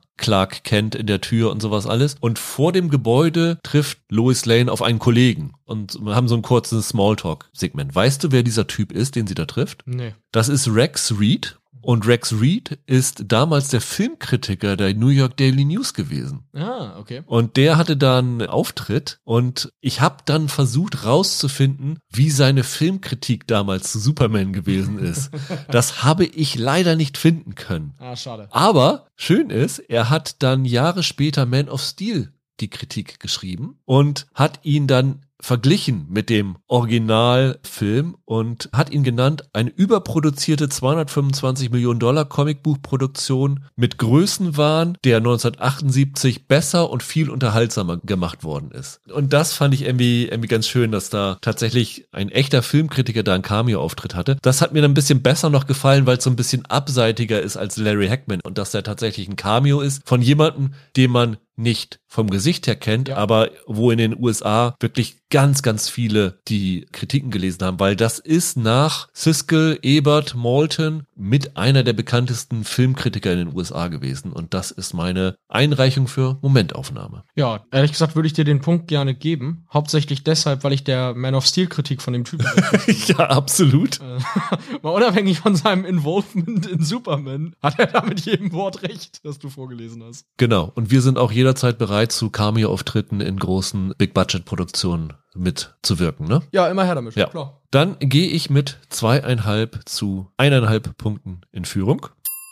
Und wir kommen zu den Dreharbeiten vor der Kamera, Michael. Um mal einen Anfang zu machen. Wir haben vorhin schon gesagt, Nicholson hat wirklich in seinem Vertrag sich alles reinschreiben lassen, was er irgendwie haben wollte. Also du hattest das ja erwähnt mit den 6 Millionen und seinem Anteil an den Einnahmen und am Merchandising. Der hat aber auch einen sogenannten, ich glaube, Off-the-Clock Contract gehabt. Das bedeutet, in seinem Vertrag war die genaue Anzahl der Stunden festgelegt, die er täglich frei hatte, von der Zeit, in der er das Set verließ, bis zu der Zeit, in der er sich zu den Dreharbeiten zurückmeldete. Und in diesem Vertrag war explizit die Zeiten festgehalten, in denen die Heimspiele der Los Angeles Lakers stattfanden, weil er zu denen frei haben wollte, um sich die Spiele anzusehen. Ja, klar. Nicholson, erste ja. Reihe, das gehört dazu. Absolut. Das hat er sich da explizit drinne festhalten lassen. Das heißt, Moment, die haben in London gedreht und Nicholson ist immer für die Heimspiele der Lakers nach Los Angeles ja. zurückgeflogen? Ja. Das ist ja unfassbar. Also der CO2-Fußabdruck von Nicholson ist ja aber riesig da. Es war dann genau festgehalten, wie viel Zeit er dafür braucht, zum Flughafen zu fahren, dahin zu fliegen, das Spiel zu gucken, zurückzufliegen und da wieder aufzutauchen. Das war wirklich auf die Minute festgelegt in diesem Vertrag. Das finde ich total irre. Unfassbar, unfassbar. Stars und ihre Allüren. Ja, absolut. Und Michael Keaton hat mal irgendwie in einem Interview, ist noch gar nicht so lange her, erzählt, dass er zu Beginn der Dreharbeiten auch richtig Respekt oder auch so ein bisschen Angst vor Nicholson hatte, weil das hatte man alles schon gehört. Das war natürlich ein großer Schauspieler mit großen Erfolgen. Aber er hatte das natürlich auch mitbekommen, was Nicholson da alles für Sonderwünsche hatte und dachte dann, oh je, was ist er denn für ein eingebildeter Fatzke? Und am Ende war Nicholson, glaube ich, die beliebteste Person da am Set. Also der hat abends immer Pokerrunden geschmissen mit den Leuten und hat dann damit allen zusammen gepokert. Und Keaton hat gesagt, die sind total enge Freunde geworden, auch wenn Nicholson sie da jeden Abend abgezogen hat. Also der hat da die, die teilweise um Hunderttausende irgendwie abgezockt. Fand ich auch eine ganz schöne Geschichte. Sind diese Gewinne in die 90 Millionen Verdienste für den Film eingerechnet worden? Nein, die müssen wir eigentlich noch drauf addieren, stimmt. Also kann man sagen, Nicholson hat an dem Film 100 Millionen verdient. Kim Basinger hat wohl irgendwie gesagt, dass irgendwie 200.000 von ihrer ursprünglichen Gage hat am Ende Nicholson gehabt durch diese Pokerspiele. also das Gegenteil zu Marlon Brando. Großer Star, der sich zu allen nett und super freundlich verhält. Ja, also Brando hat wirklich sich sehr, sehr unbeliebt gemacht, vor allen Dingen bei Christopher Reeve. Also es gibt einen Auftritt von Reeve bei Letterman, äh, ich glaube von 82, also vier Jahre nach diesem Film. Und du erwartest ja heute auch noch, wenn du irgendeinen Hollywood-Star hast, der in eine Late-Night-Show geht, dass er sagt, ach, wir waren so eine tolle Familie, ach, das war so toll alles ja, und alle waren klar. super nett und es war so schön, die Leute zu treffen. Nee, überhaupt nicht. Was Reeve da vom Leder gelassen hat über, über Brando, krass. Er hat gesagt, ich verehre Brando überhaupt nicht. Die Presse liebt ihn, egal was er macht, ob er gut spielt, schlecht spielt oder gleichgültig spielt. Und dadurch hat Brando gesagt, was soll ich mich da noch anstrengen, wenn die Reaktion immer das gleiche ist? Und dann hat er einfach, wie er es nannte und wie man es im Deutschen mittlerweile auch sagt, phoned in und er hat irgendwie gesagt, Brando ist 53 und das ist echt traurig, weil er könnte so ein Vorbild für jüngere Darsteller wie ihn sein, aber das ist er absolut nicht. Da schlackerst du aber mit den Ohren, wenn du diesen Clip siehst. Vor allem hat Reeve da ja auch ehrlich gesagt in Teilen recht. Also ich finde, so wie Brando da in Superman am Anfang auftritt, er nuschelt da gelangweilt seine Zeilen runter. Es klingt halt auch einfach so. Zur selben Zeit ist doch auch hier Apocalypse Now entstanden. Da war das ja genau dieselbe Nummer mit Brando. Also da hat Reeve durchaus einen Punkt. Wirklich schade, weil Brando ja wirklich in den 50er, 60ern ein richtig guter Schauspieler war und dann irgendwann einfach aufgehört hat damit. Allerdings muss man dazu sagen, Reeve selber war wohl auch kein ganz unkomplizierter, weil Margot Kidder hat sich sehr über ihn gestört. Ach wirklich, das Traumpaar? Ja. Angeblich soll Christopher Reeve versucht haben, alles an sich zu ziehen und jedem gesagt haben, was sie zu tun haben. Und die hatten so ein bisschen so einen anderen Angang an die Arbeit. Also sie ist eher so ein bisschen freier an das Ganze rangegangen und hat so ein bisschen mehr improvisiert, vielleicht nicht, aber ist nicht so mit festen Erwartungen in die Szenen reingegangen. Und für Reeve musste es wohl ganz, ganz genau festgelegt sein, was wer in jeder Szene macht. Und die beiden sollen wohl hinter der Kamera ständig miteinander kollidiert sein. Und Donna musste so ein bisschen die Vermittlerrolle zwischen den beiden einnehmen und mal dem einen oder und dann der anderen wieder sagen, dass sie im Recht sind und sowas alles aber das war wohl keine besonders freundschaftliche Beziehung zwischen den beiden, was natürlich insofern auch interessant ist, weil sie ja dann noch ein paar Filme miteinander gedreht haben. Ist total interessant, weil Reeve ja einfach auch kein großer Name war, dass er dann quasi damit anfing, sozusagen, ich sag mal, Forderungen oder Erwartungen zu stellen, ist ja auch ein bisschen ungewöhnlich, oder? Man wird doch sagen, Junge, halt den Ball flach, sei doch froh, dass du so eine große Rolle hast. Ja, das liegt vielleicht ein bisschen daran, dass Christopher Reeve aus so einem Professorenhaushalt gekommen ist. Ah, ist das so? Also sein, sein Vater war, glaube ich, ein Professor in Princeton.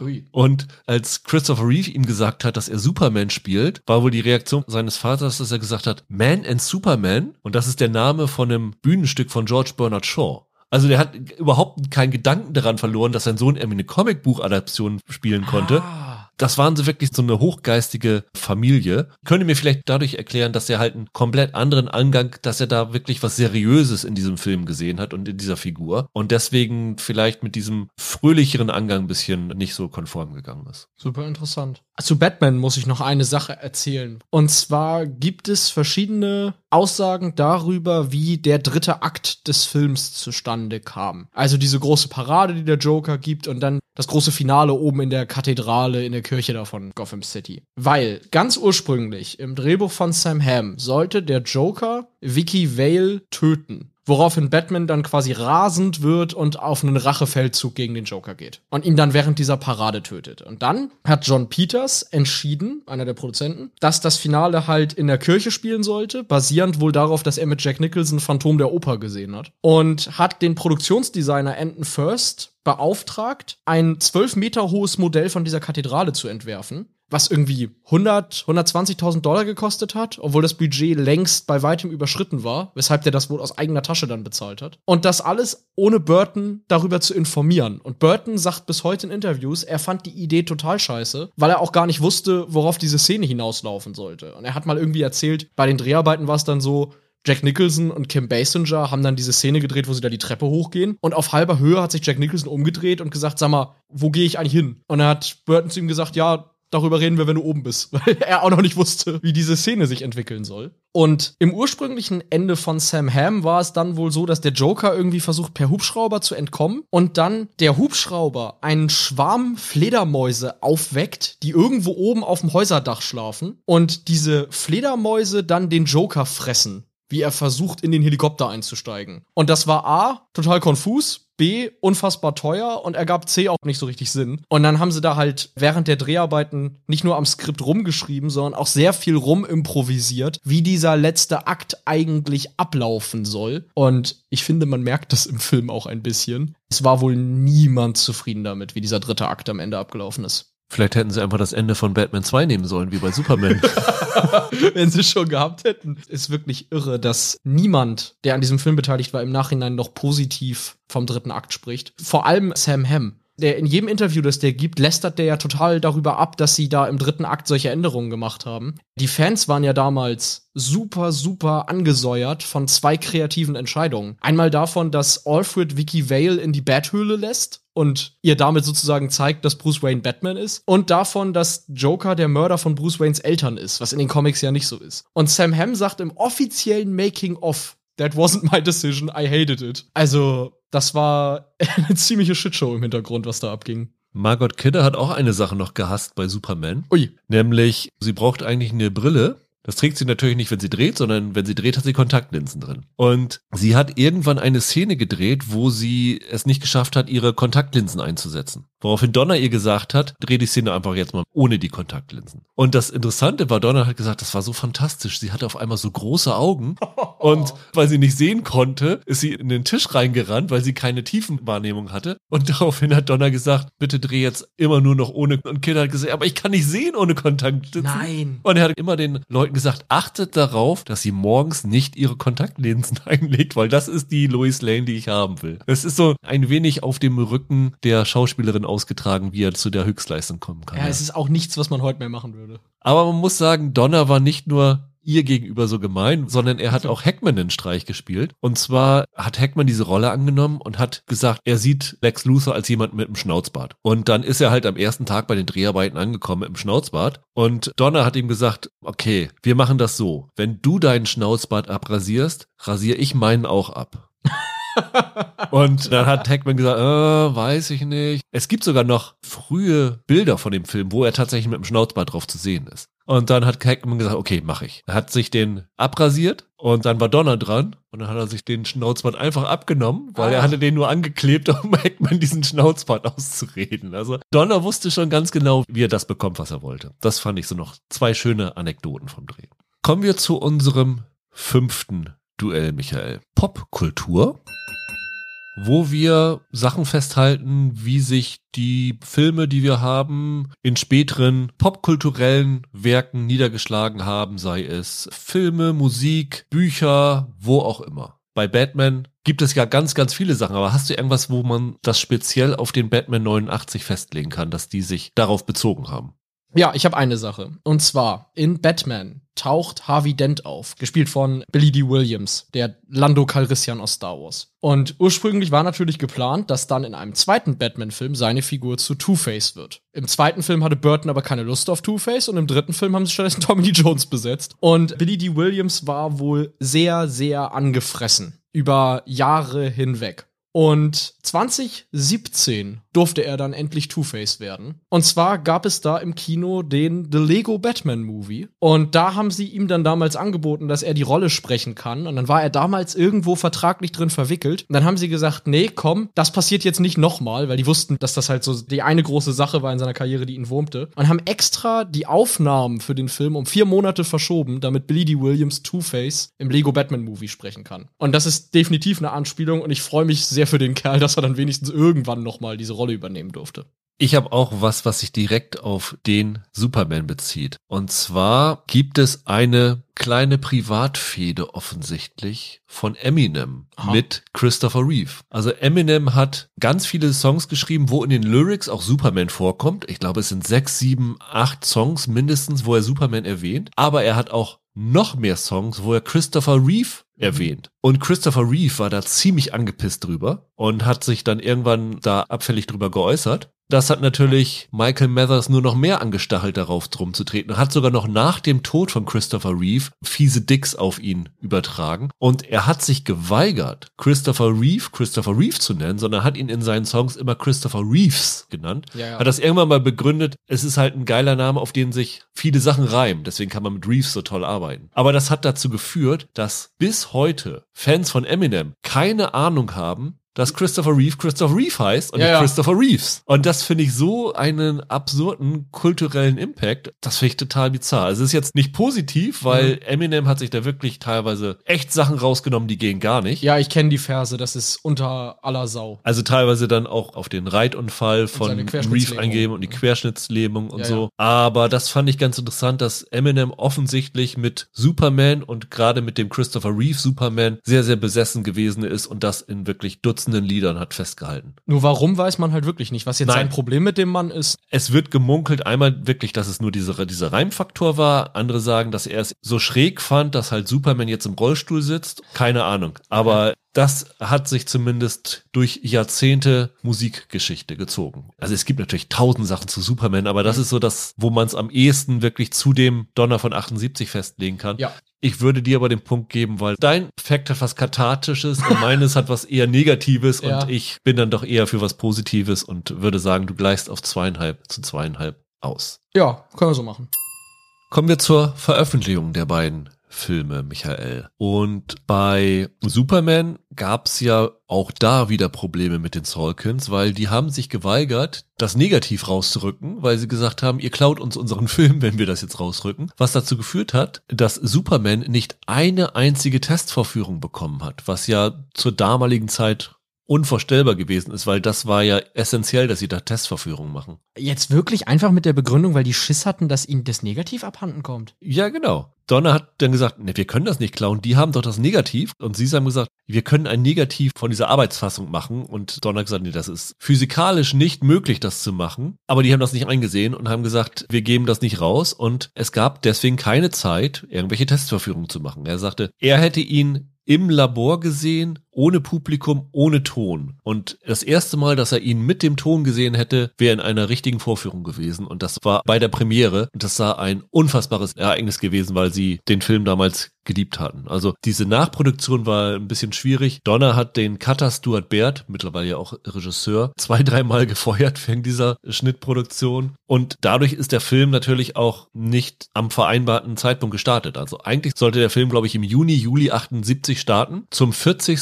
Jahrestag des ersten Action Comics. Das ist ja im April 38 erschienen, beziehungsweise hatte auf dem Cover als Datumsangabe Juni 38. Und es war gedacht, so zum 40-Jährigen wollen sie den Film starten. Hat nicht geklappt, also ist das Ding erst Weihnachten 78 dann ins Kino gekommen mit sechs Monaten Verspätung. Bei Batman ist da alles nach Plan gelaufen oder hat sich's da auch geschoben? Bei der Veröffentlichung selber hat sich in dem Sinne nichts verschoben. Also man hatte geplant, den, ich glaube, im Juni oder so zu veröffentlichen und hat das am Ende auch erfolgreich getan und genau wie Superman war Batman dann auch ein irrer Erfolg vom ersten Tag an. Bei Batman war es ja sogar noch mehr gesteuert. Ne? Die hatten ja unfassbares Marketing gemacht mit diesem Batman-Logo. Das war ja das erste Mal, glaube ich, dass ein Studio so eine exzessive Marketingkampagne gestartet hat. Wir haben ja schon vorhin gesagt über dieses Prince-Album und sowas alles. Über tausend Sachen, ne? Man hatte sich da inspiriert von sowas wie Star Wars oder Back to the Future, die ja auch schon sehr exzessiv mit Merchandise gearbeitet haben. Aber es gibt Aussagen von Bob Kane und anderen aus der Zeit, die halt sagen, das Bat-Logo war einfach auf allem. Alles, was du irgendwo kaufen konntest, hat ein Bat-Logo. Die haben gesagt, sie hatten Probleme, weil die ganzen Poster, die sie ausgehangen haben in Bushaltestellen und so geklaut worden sind von Fans. Da mussten also immer wieder Poster-Nachschub schaffen. Es gab dann irgendwann ja den ersten Trailer. Die wurden auf Conventions unter der Hand als Raubkopien für ordentliche Preise vertickt. Das Lustige ist, das ist wieder eine Parallele unserer beiden Filme. Superman war für Warner Brothers der erfolgreichste Film der 70er Jahre und Batman war für Warner Brothers der erfolgreichste Film der 80er Jahre. Ja. Also das waren enorme Hits. Aber das Lustige ist, dass die auf ganz andere Art und Weise Hits gewesen sind. Nämlich Superman war es noch auf die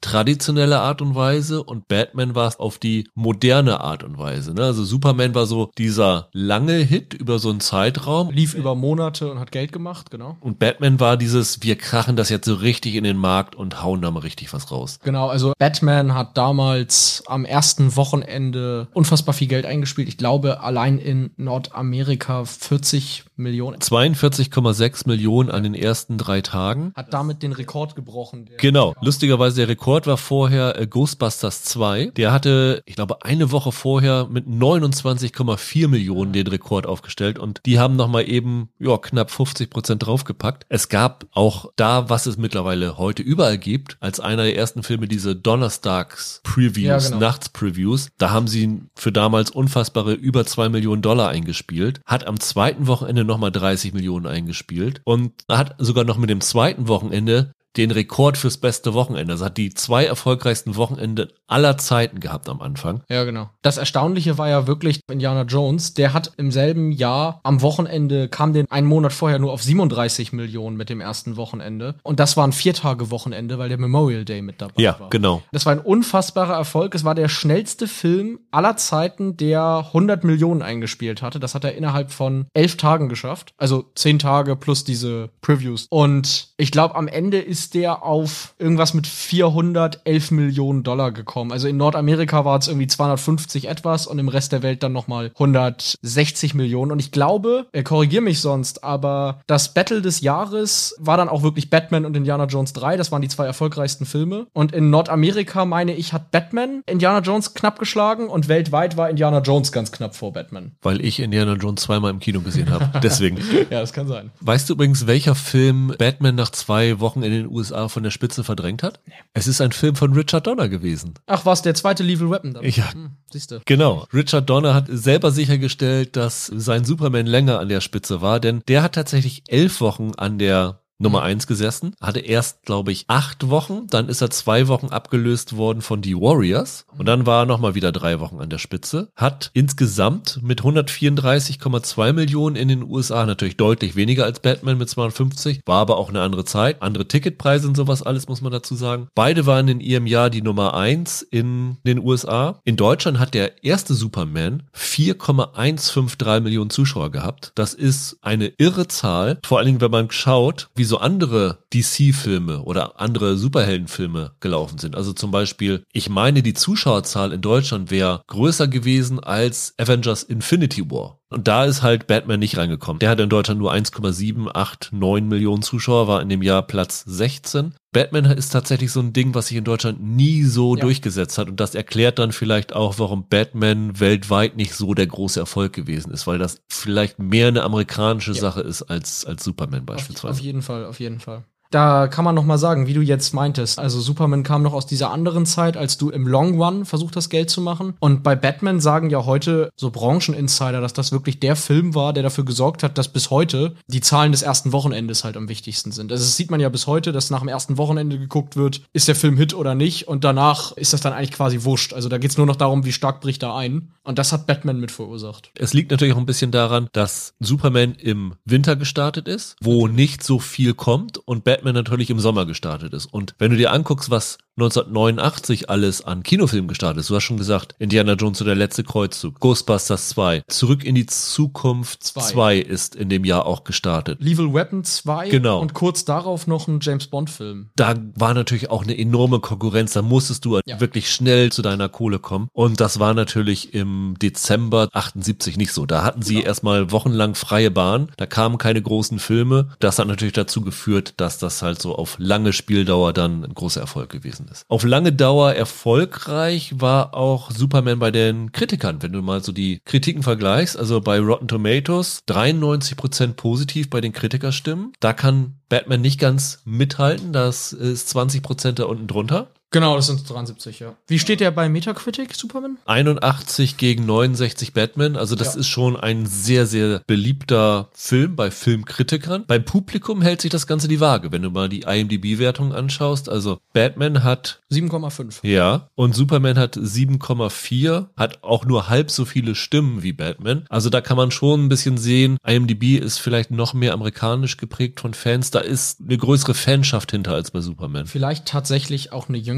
Der Superman-Film ist dann ja auf seine Art doch auch noch mal ein bisschen altmodischeres Kino als Tim Burtons Batman, ne? Kommen wir vielleicht gleich bei Langzeitwirkung drauf zu sprechen, aber ich finde im Vergleich zu so heutigen Superheldenfilmen, Burtons Film ist eigentlich der modernere Film vom Stil her. Er hat auch den ersten Oscar für einen Superheldenfilm bekommen, nämlich für die beste Ausstattung. Ja. Ist angesichts des Aussehens von Gotham City eigentlich nur logisch, dass das einen Oscar bekommen hat. Genauso wie es eigentlich nur logisch ist, dass Superman einen Sonder-Oscar für die visuellen Effekte bekommen hat, weil das wirklich bahnbrechend damals gewesen ist. Es gab zwei Grammy-Nominierungen für Batman, was natürlich damit zu tun hat, dass Prince. es den Soundtrack und Prince gab. Superman hat einen Grammy gewonnen und eine Nominierung bekommen. Der Soundtrack von John Williams haben wir vielleicht noch gar nicht erwähnt, ist natürlich auch ein Hammer. Ja. Also das ist doch wirklich ikonisch gewesen, wenn diese Musik losläuft. Ich glaube, so ikonisch, dass fast jede weitere Superman-Verfilmung, selbst die, die gar keinen John Williams-Soundtrack haben, irgendwie diese Musik trotzdem benutzt haben, ne? Ja. Ist nicht zu trennen mittlerweile mehr. Und deswegen hat die Musik auch eine Golden Globe Nominierung bekommen, während Batman für Nicholson die Golden Globe Nominierung bekommen hat. Also das ist ja schon eine prestigeträchtigere Kategorie. Wobei das war, glaube ich, dann Musical Comedy, ne? Ja, genau, bester Hauptdarsteller in Musical oder Comedy. Ja, da singt zwar Prince, aber so lustig ist der Batman-Film jetzt auch wieder nicht. Bisschen seltsam. Und dann kommt noch bei Superman hinzu, dass es dann ja endlich im Oktober 2017 eine neue Version gegeben hat auf Blu-ray mit über 40 Minuten neuem Material. Erweiterte Szenen, alternative Musik, mehr Screentime für Gene Hackman. Aber ich glaube, Richard Donner ist da nicht involviert gewesen, ne? Also sie haben einfach Szenen, die noch vollständig erhalten waren, dann da reingepackt. Ich glaube teilweise mit Musik von John Williams, die schon fertig war, oder einfach Musik, die aus einer anderen Szene sind. Also da läuft dann teilweise aus dem Soundtrack dasselbe Gedudel zweimal. Aber ein richtiger Director's Cut ist es nicht, ne? Deswegen würde ich auch fast sagen, die Kinofassung ist ein bisschen mehr auf den Punkt. Also ich hatte so das Gefühl, dass die manchmal ein bisschen Längen hat, diese erweiterte Fassung. Das Problem ist, glaube ich, du kriegst die Kinofassung so alleine gar nicht mehr auf Blu-ray, ne? Oder jetzt auch im Streaming, sondern es ist überall nur noch der Director's Cut verfügbar, was echt ein bisschen blöde ist. äh, Special Edition heißt es, glaube ich, ne? Das, das ist wirklich ein bisschen blöde. Ja. Bei Batman gibt's das Gott sei Dank nicht. Da gibt's aber auch tatsächlich kaum Szenen, die sie geschnitten haben. Also ich glaube, Burton hat mal gesagt, nicht mehr als zehn Minuten sind da am Ende tatsächlich rausgeschnitten worden. Kommen wir zu unserem sechsten Duell, Michael. Merch Madness.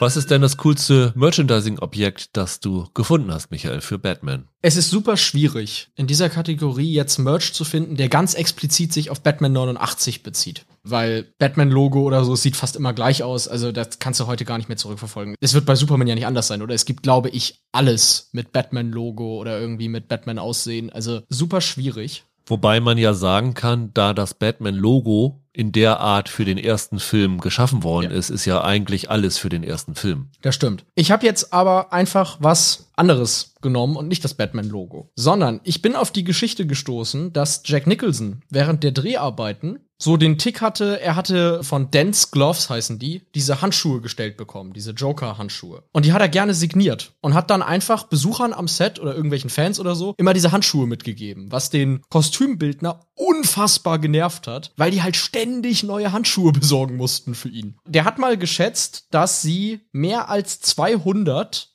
Handschuhe für Nicholson kaufen mussten, weil er die ständig signiert weggegeben hat. Und dann habe ich mal geguckt, ob man die noch kriegt. Und die zwar nicht mehr, aber 2016 hat Dance diese Handschuhe noch einmal rausgebracht. Genau diese. Und Jack Nicholson hat nochmal 500 Stück davon unterschrieben. Und die sind tatsächlich teilweise immer noch im Umlauf, auch bei Dance auf der Homepage. Kosten im vierstelligen Bereich. Aber man kann sich diese Jack Nicholson signierten Joker-Handschuhe immer noch besorgen. Und für Sammler ist das offenbar eine total geile Sache, weil die echt zu hohen Preisen weggehen. Mein Merchandising-Objekt kostet viel, viel weniger und du kannst es dir angucken, wenn du die Augen nach vorne richtest, Michael. Nämlich ich habe bei dir meine schönen zwei Funko-Pop-Figuren Ja. von Superman und Lois im Fliegezustand hingestellt. Es sind wirklich mit meine liebsten Funko-Pops. Die kannst du nur im Duo kaufen. Aber das sind einzelne Funko Pops, ne? Die sind nicht zusammen. Ja, das sind einzelne, genau. Okay, weil ich genau. kann sie einzeln bewegen, meine Ja, ich. genau, genau. Und die stellen halt diese berühmte Flugszene nach, wo Superman Lois das erste Mal in den Nachthimmel entführt und sie erstmal sich ängstlich an ihn klammert und sie dann Händchen halten durch die Ja. Luft schweben. Und ich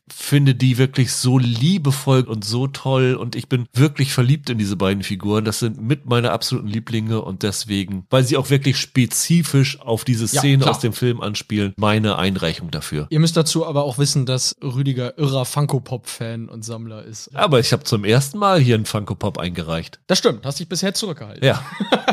Und ich würde auch sagen, weil die wirklich so fantastisch sind, dass die zum einen erschwinglicher und zum anderen aber auch schöner sind als irgendwelche Handschuhe, die man sich sowieso maximal im Bilderrahmen an die Wand hängen würde. Das stimmt. Da würde ich tatsächlich, glaube ich, mich vorne sehen. Ja, allein weil man es tatsächlich bezahlen kann. Dann gehe ich dreieinhalb zu zweieinhalb in Führung und wir kommen zu der Langzeitwirkung der Filme. Und ich werfe mal als erstes für Superman in den Raum, haben wir schon gesagt, ohne Superman hätte es Batman nicht gegeben. Beziehungsweise jeden anderen Superheldenfilm, würde ich behaupten, oder? Also Superman ist doch der Film, dessen DNA du heute noch in jedem Marvel-Film findest. Also von der Struktur her einfach. Ja, überhaupt, dass eigentlich jeder Superheldenfilm so als Origin-Geschichte angelegt ist, ist ja auf Superman irgendwie zurückzuführen. Ja, klar. Ich finde auch, wenn man den heute noch guckt, dass das total bemerkenswert ist, wie viel von diesen üblichen Superheldenfilm-Gimmicks hier an sich schon drinne sind. Nicht nur die Origin-Geschichte, aber auch zum Beispiel, wie selbstironisch mit dem Namen oder mit dem Kostüm und so umgegangen wird. Das sind all diese Gags, die du heute ja in jedem dieser Filme siehst. Und ich würde an deins anhängen, Superman war so der Wegbereiter für das Genre. Ich glaube aber, die heutige Tonalität stammt dann eher von Batman. Also Tim Burton selber wird zitiert, dass er gesagt hat, als er den Film damals gemacht hat, haben ihn alle belächelt und gesagt, wie kann man einen Superheldenfilm so ernst und düster machen? Und heute wollen sie das alle machen. Heute machen sie alle ihre ernsten, düsteren Superheldenfilme. Und ich glaube, den Trend hat Batman so ein bisschen damals schon gestartet. Ja, und natürlich beide Filme haben erstmal direkte Fortsetzungen bekommen. Superman 3, Batman hat ja, bis wohin definierst du Fortsetzung? Ja, ja, also die beiden Schumacher-Filme stehen ja noch in Chronologie zu den Burton-Filmen. Also ich würde sagen, die haben beide drei direkte Fortsetzungen und dann mehrere Reboots. Ja. Batman natürlich diese Nolan-Filme und Zack Snyder hat welche gemacht und jetzt Robert Pattinson. Und bei Superman gab's dann ja zum Beispiel auch von Snyder das Henry Cavill-Reboot. Ja, und es gab ja noch Brandon Routh, Ja.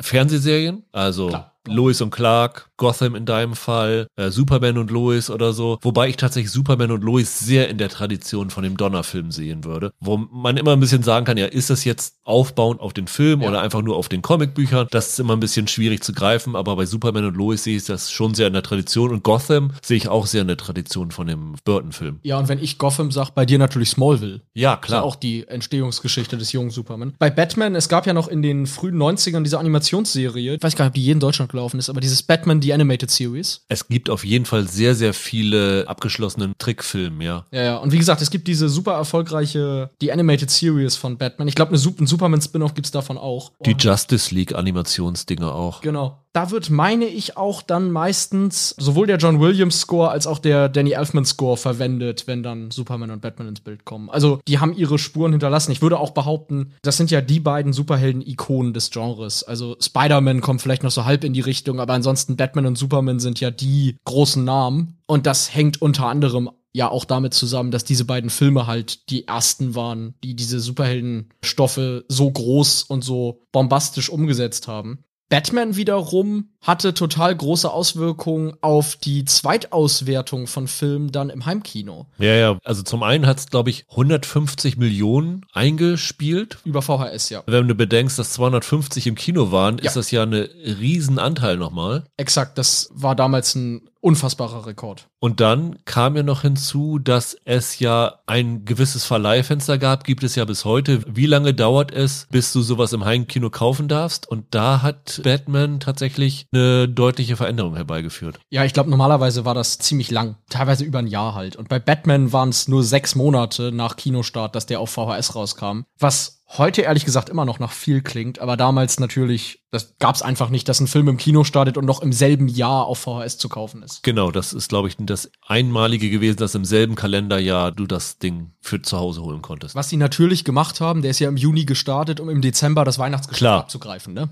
Ansonsten hat sich zumindest auch Superman auf die Comics ausgewirkt. Und ich vermute mal der Batman auch, dass sie das, was in den Filmen funktioniert hat, dann auch auf die Figuren in den Comics angewendet haben. Also dass die Figuren sich ein bisschen mehr darauf konzentriert haben. Also zum Beispiel wurde Mitte der 80er die gesamte Superman-Reihe von DC umgemodelt und da Elemente von übernommen. Gut, bei Batman war es ja schon ein bisschen vorher mit diesem Frank Miller-Ding, da war es ja schon ein bisschen düsterer, aber sie haben sicherlich da auch Elemente übernommen. Also bei Batman war es ja eher so, dass vor allem die Comic-Fans den Film nicht wirklich mochten und ihn halt hart kritisiert haben dafür, dass sie sich von den Comics an einigen Stellen so weit entfernt haben. Zum Beispiel eben, weil der Joker Batmans Eltern ermordet und nicht wie in den Comics Joe Chill. Und dementsprechend waren die Comic-Fans ja eigentlich sehr unzufrieden. Es gab aber trotzdem Elemente, die man übernommen hat. Das sind teilweise ganz kleine Sachen. Zum Beispiel Vicky Vale ist in den Comics vor Batman 89 rothaarig und in sämtlichen Comics seit Batman 89 blond, wie Kim Basinger. Aber auch das Aussehen der Bathöhle in den 1990er Comics ist angelehnt an den Look von Tim Burtons Film Hinzu kommt natürlich noch der Name Jack Napier. Also in den Comics ist es ja so, dass Joker überhaupt keine Origin-Geschichte hat und keinen bürgerlichen Namen hat. Das haben sie sich ja für den Film ausgedacht. Und in den Comics war es dann später so, dass man zwar immer noch nicht die Origin-Geschichte des Jokers erzählt hat, dass er den Namen Jack Napier aber jetzt in den Comics regelmäßig als einen Alias-Namen verwendet und immer wieder auf den angespielt wird. Und auch auf diese Geschichte in Ace Chemicals, dass er da in so einen Säurebottich fällt und so. Das wird in den Comics immer mal wieder aufgegriffen und ist definitiv noch ein Resultat aus dem Batman-Film.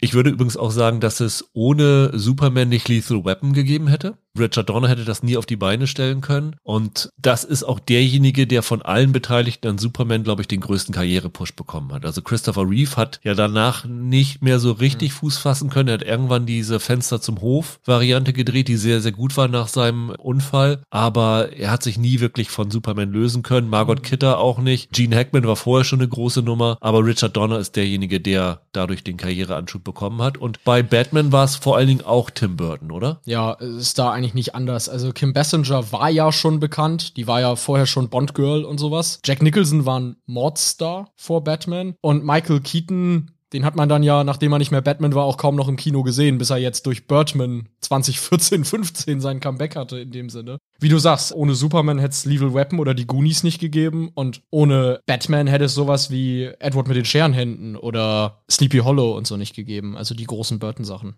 Dann kommen wir zu unserem vorletzten Duell, Michael. Ansichtssache wo wir die absurdesten abweichenden Kritiken von der Generalmeinung uns rausgesucht haben. In diesem Fall wahrscheinlich eher negative, weil zumindest bei Superman gab es ja fast nur positive und Batman ist ja auch in der Rezeption eher positiv aufgenommen worden. Gab es denn bei Superman dann überhaupt was richtig Negatives? Ja, Pauline Kael natürlich. Ach, Auf die natürlich. ist immer Verlass. Und Ach, die, äh, die habe ich tatsächlich, kann ich dann gleich loslegen, als Kritikerin hier drinne. Aber nicht, weil sie den Film schlecht fand. Das ist ja komplett immer in Ordnung, einen Film schlecht zu finden. Sondern sie hat da einen Punkt in ihrer Kritik drinne aus dem New Yorker, der sowas von daneben liegt. Nämlich sie sagt, dass das ein kitschig aussehender Film ist mit einer in Anführungsstrichen epischen Filmmusik von John Williams, die über die Selbstparodie hinausgeht. Uh. Und die unerträgliche, metallisch schimmernde Musik, die wie eine Lachnummer daherkommt, verschmilzt sie miteinander. Naja. Sagt Pauline Kael über einen Soundtrack, der danach einen Grammy gewonnen hat.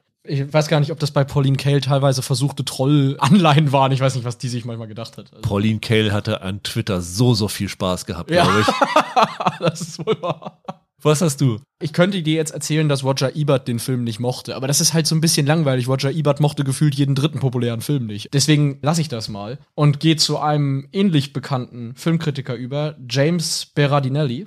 Zugegebenermaßen fand der den Batman-Film gar nicht so schlecht. Der hat aber einen Satz drinne, den ich zwar total unterschreibe, aber ich glaube, den sonst absolut kein Mensch auf dieser Welt so sieht. Und zwar hat der am Ende gesagt, ist schon halbwegs unterhaltsam, das Ding. Aber das Beste, was man über Batman sagen kann, ist, dass es dazu geführt hat, dass danach Batman Returns gedreht wurde, der der um Welten bessere Film ist. Und ich glaube, Berardinelli und ich mögen das so sehen, aber der Rest der Welt da draußen sieht das ganz bestimmt nicht so. Ich glaube, auf lange Sicht hat sich da ein bisschen die Ansicht von Batman Returns geändert, oder? Ich glaube, wenn du da jetzt so auf Kritikenlage guckst, dann gilt Batman Returns immer noch als der deutlich miesere Film. Also da ich gerade nochmal nachgeguckt habe und Batman Returns bei Rotten Tomatoes 81% hat Echt? und damit höher als Batman ist, Was? finde ich deine Argumentation Was? ad absurdum geführt Das und würde ja den. Punkt in Anspruch nehmen, weil den Soundtrack von John Williams zu dissen, finde ich, geht gar nicht. Das ist ja krass. Das wusste ich nicht, dass der bei Rotten Tomatoes besser dasteht. Ja, dann auf jeden Fall der Punkt an dich. Das heißt, du kannst mit dem Filmduell nur noch ausgleichen, denn ich gehe mit viereinhalb zu zweieinhalb in Führung. Und dann kommen wir zum Abschluss zu unserer Einschätzung zu den beiden Filmen, denn wir haben natürlich beide nochmal beide Filme gesehen, Michael. Ja. Und ich weiß nicht, wie es bei dir ist. Mein letztes Mal den Original Batman zu sehen, war es, glaube ich, 20 Jahre mindestens her gewesen. Ja, bei mir nicht.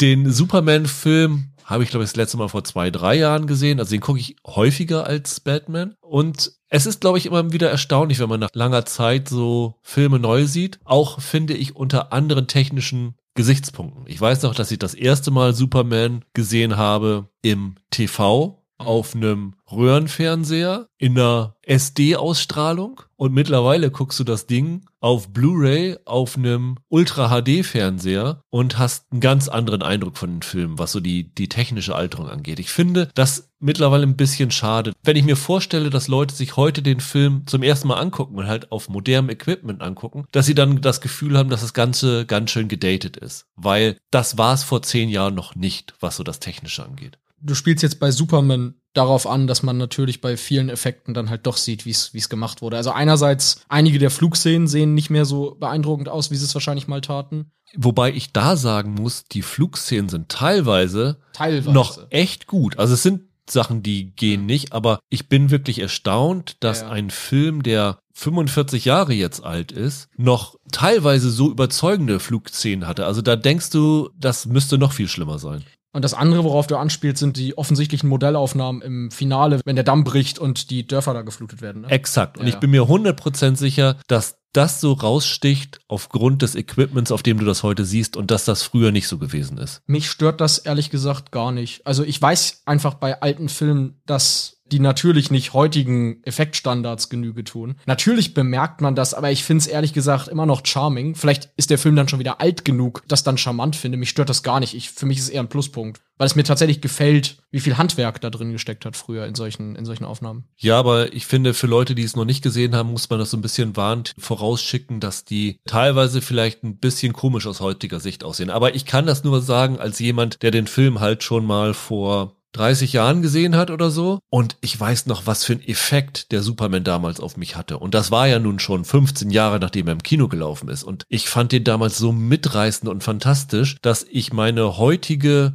Einschätzung von dem Film nicht von meiner damaligen Verbindung mit dem Film so ganz trennen kann. Und äh, das ist wirklich von den Superheldenfilmen immer noch einer meiner absoluten Lieblinge, der Superman von 78. Und das liegt vor allen Dingen an Christopher Reeve. Ich finde, Christopher Reeve ist der absolute Glücksgriff gewesen für diese Produktion. Sie hätten da keinen besseren finden können. Und es gibt wirklich so ein, zwei Szenen, wo ich das festmachen kann. Es gibt diese Szene, wenn Superman mit Lois weggeflogen ist und sie wieder zurückgebracht hat. Und dann klopft es an der Tür und dann kommt Clark rein. Ja, ohne Schnitt gedreht, ne? Ist das ohne Schnitt? Das ist ohne Schnitt gedreht. Er hat irgendwie 45 Sekunden Zeit, sich umzuziehen, damit er aussieht wie Clark Kent. Ja. Und dann gibt es ja diese kleine Szene, wo er kurzzeitig den Entschluss fasst, Lois zu verraten, dass er Superman ist. Ja. Und dann nimmt er in dieser Szene die Brille ab und richtet sich auf, weil als Clark Kent geht er ja immer so ein bisschen nach vorne gebeugt. Und das ist wirklich unglaublich, wie er mit diesen minimalistischen Sachen es schafft, wirklich zwei verschiedene Persönlichkeiten zu erwecken. Und dieses Spiel von Reeve finde ich so großartig, weil du denkst dir immer, ja, wie kann jemand nicht sehen, dass das nur der gleiche Typ ist, der eine Brille aufhat? Und Reeve spielt das so gut, dass ich das absolut beides glaubwürdig finde. Das ist, was so Superman Performances angeht, mit Abstand die beste. Und ich finde zum Beispiel, wenn ich das direkt mit Batman vergleiche, so gut Michael Keaton als Schauspieler ist, aber ich nehme ihm nicht beides gleichermaßen ab. Nicht Batman und Bruce Wayne zugleich. Und bei Christopher Reeve nehme ich ihm Clark Kent und Superman zugleich ab. Ich weiß nicht, wie es bei dir ist. Keaton hat als Batman doch eine Maske auf, du siehst ihn doch gar nicht. ja. das ist doch zur Hälfte sowieso ein Stuntman da im Kostüm, oder? Keaton hat doch nichts selber gemacht da von den ganzen Kampfszenen zum Beispiel. Also er ist doch nur für die Nahaufnahmen und für die Dialoge in dem Kostüm drin. Ne? Vielleicht liegt es dann daran, weil du halt wirklich diese Verwandlung siehst und allein das macht für mich Superman immer noch einen ganz, ganz fantastischen Film. Ich kann die gar nicht gegeneinander ausspielen. Für mich sind Michael Keaton und Christopher Reeve die zwei ultimativen Superheldenbesetzungen bis heute. Ich gebe dir bei Reeve recht, das Großartige an ihm ist, dass er diese Rolle zu 100% ernst nimmt. Also du hast ja wirklich das Gefühl, das ist dieser ideale Pfadfinder, dieser Gutmensch, der da in seinem Outfit nur das Beste für einen will. Und gleichzeitig als Clark Kent wirkt der so herrlich Screwball-Comedy-mäßig. Wie so ein späterer Cary Grant. Ich weiß gar nicht, ob das tatsächlich so ist, aber ich habe bei Superman immer das Gefühl, die haben am Set jeden Tag Leoparden küsst man nicht geguckt und gesagt, genau so wollen wir diese Szenen mit Lois Lane haben. Es ist ganz lustig, sie haben parallel zu Superman ein einen Bond-Film in Pinewood gedreht. Spion und Liebte haben sie gedreht, ja. Und Roger Moore war dort. Und die haben sich öfter gesehen. Es gibt sogar ein Foto von den beiden zusammen. Mhm. Und Roger Moore hat in seiner Autobiografie erzählt, dass er gesehen hat, wie Christopher Reeve als Superman durch die Kantine in Pinewood gelaufen ist und hinter ihm eine Traube an Frauen hinterher sind. Ja. Und dann ist er als Clark Kent da durchgelaufen und er ist komplett anonym durch diese Kantine gelaufen. Ich finde das so bezeichnend. Es ist ja auch inhaltlich total wichtig. Also er spielt diesen tollpatschigen Cary Grant Verschnitt einfach so gut, dass ich im Film auch nie einen Zweifel daran hatte, dass selbst die super clevere Journalistin Lois Lane nicht rallt, dass das derselbe Mann ist. Finde ich auch super glaubwürdig. Na gut, Lois Lane kann ja nicht mal buchstabieren.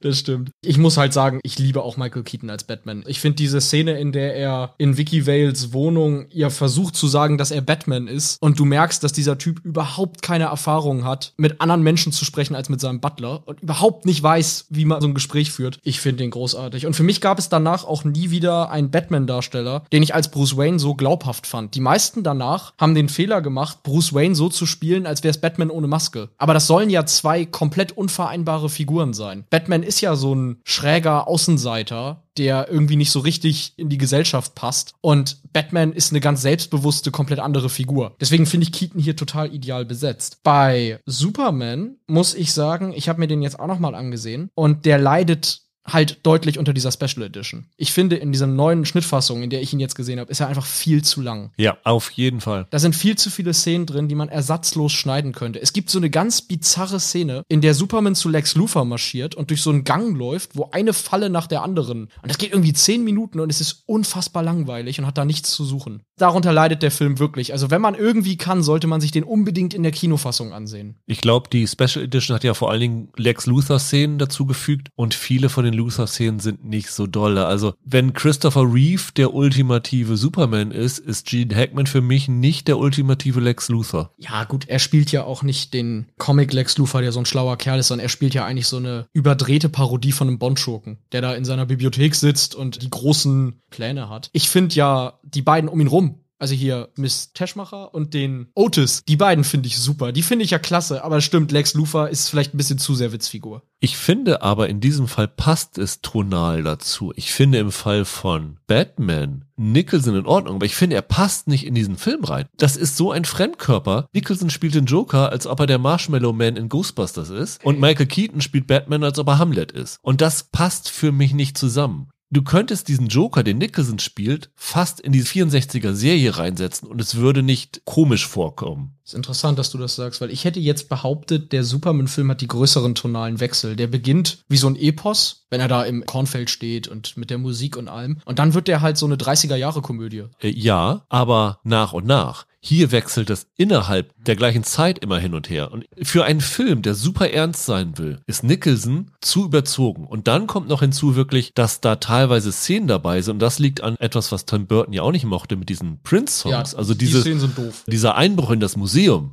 das ist, ja, ist eine furchtbare Szene. Absolut. Also ich finde tatsächlich Nicholson super. Ich finde auch, der hat so eine sadistische Note da drinne, die mir sehr gut gefällt, auch wenn sie mit dem Joker aus den Comics eigentlich gar nicht so viel zu tun hat. Und ja, die Prince-Szenen stören, das stimmt. Die Prince-Szenen sind nicht gut. Die wirken genau wie das, was sie sind, nämlich ein rein kommerzielles Mittel. Wenn mich in Batman irgendwas wirklich stört, und das ist in Superman aber auch so, dann ist es halt der dritte Akt. Ja. Das Finale in Batman überhaupt nicht überzeugend und bin auf der Seite der Comic-Fans, die sagen, dieser Twist, dass Joker der Mörder von Batmans Eltern ist, ist totaler Blödsinn. Es ist genau wie Sam Hamm sagt, wenn Batman den Mörder seiner Eltern am Ende tötet, hat er keinen Grund mehr, Batman zu sein. Er kann den Umhang an Nagel hängen und sagen, so, langt mir jetzt. Denn er tut das ja alles nur aus so einem Rachebedürfnis heraus. Und es ergibt wenig Sinn. Also sie haben das ja wohl gemacht, damit man da irgendwie mehr emotionalen Konflikt hat zwischen den beiden. Aber das ist so eine oberflächliche Entscheidung. Du hast hier den weiß geschminkten Clown und den ernsten, in schwarz gekleideten Düstermann.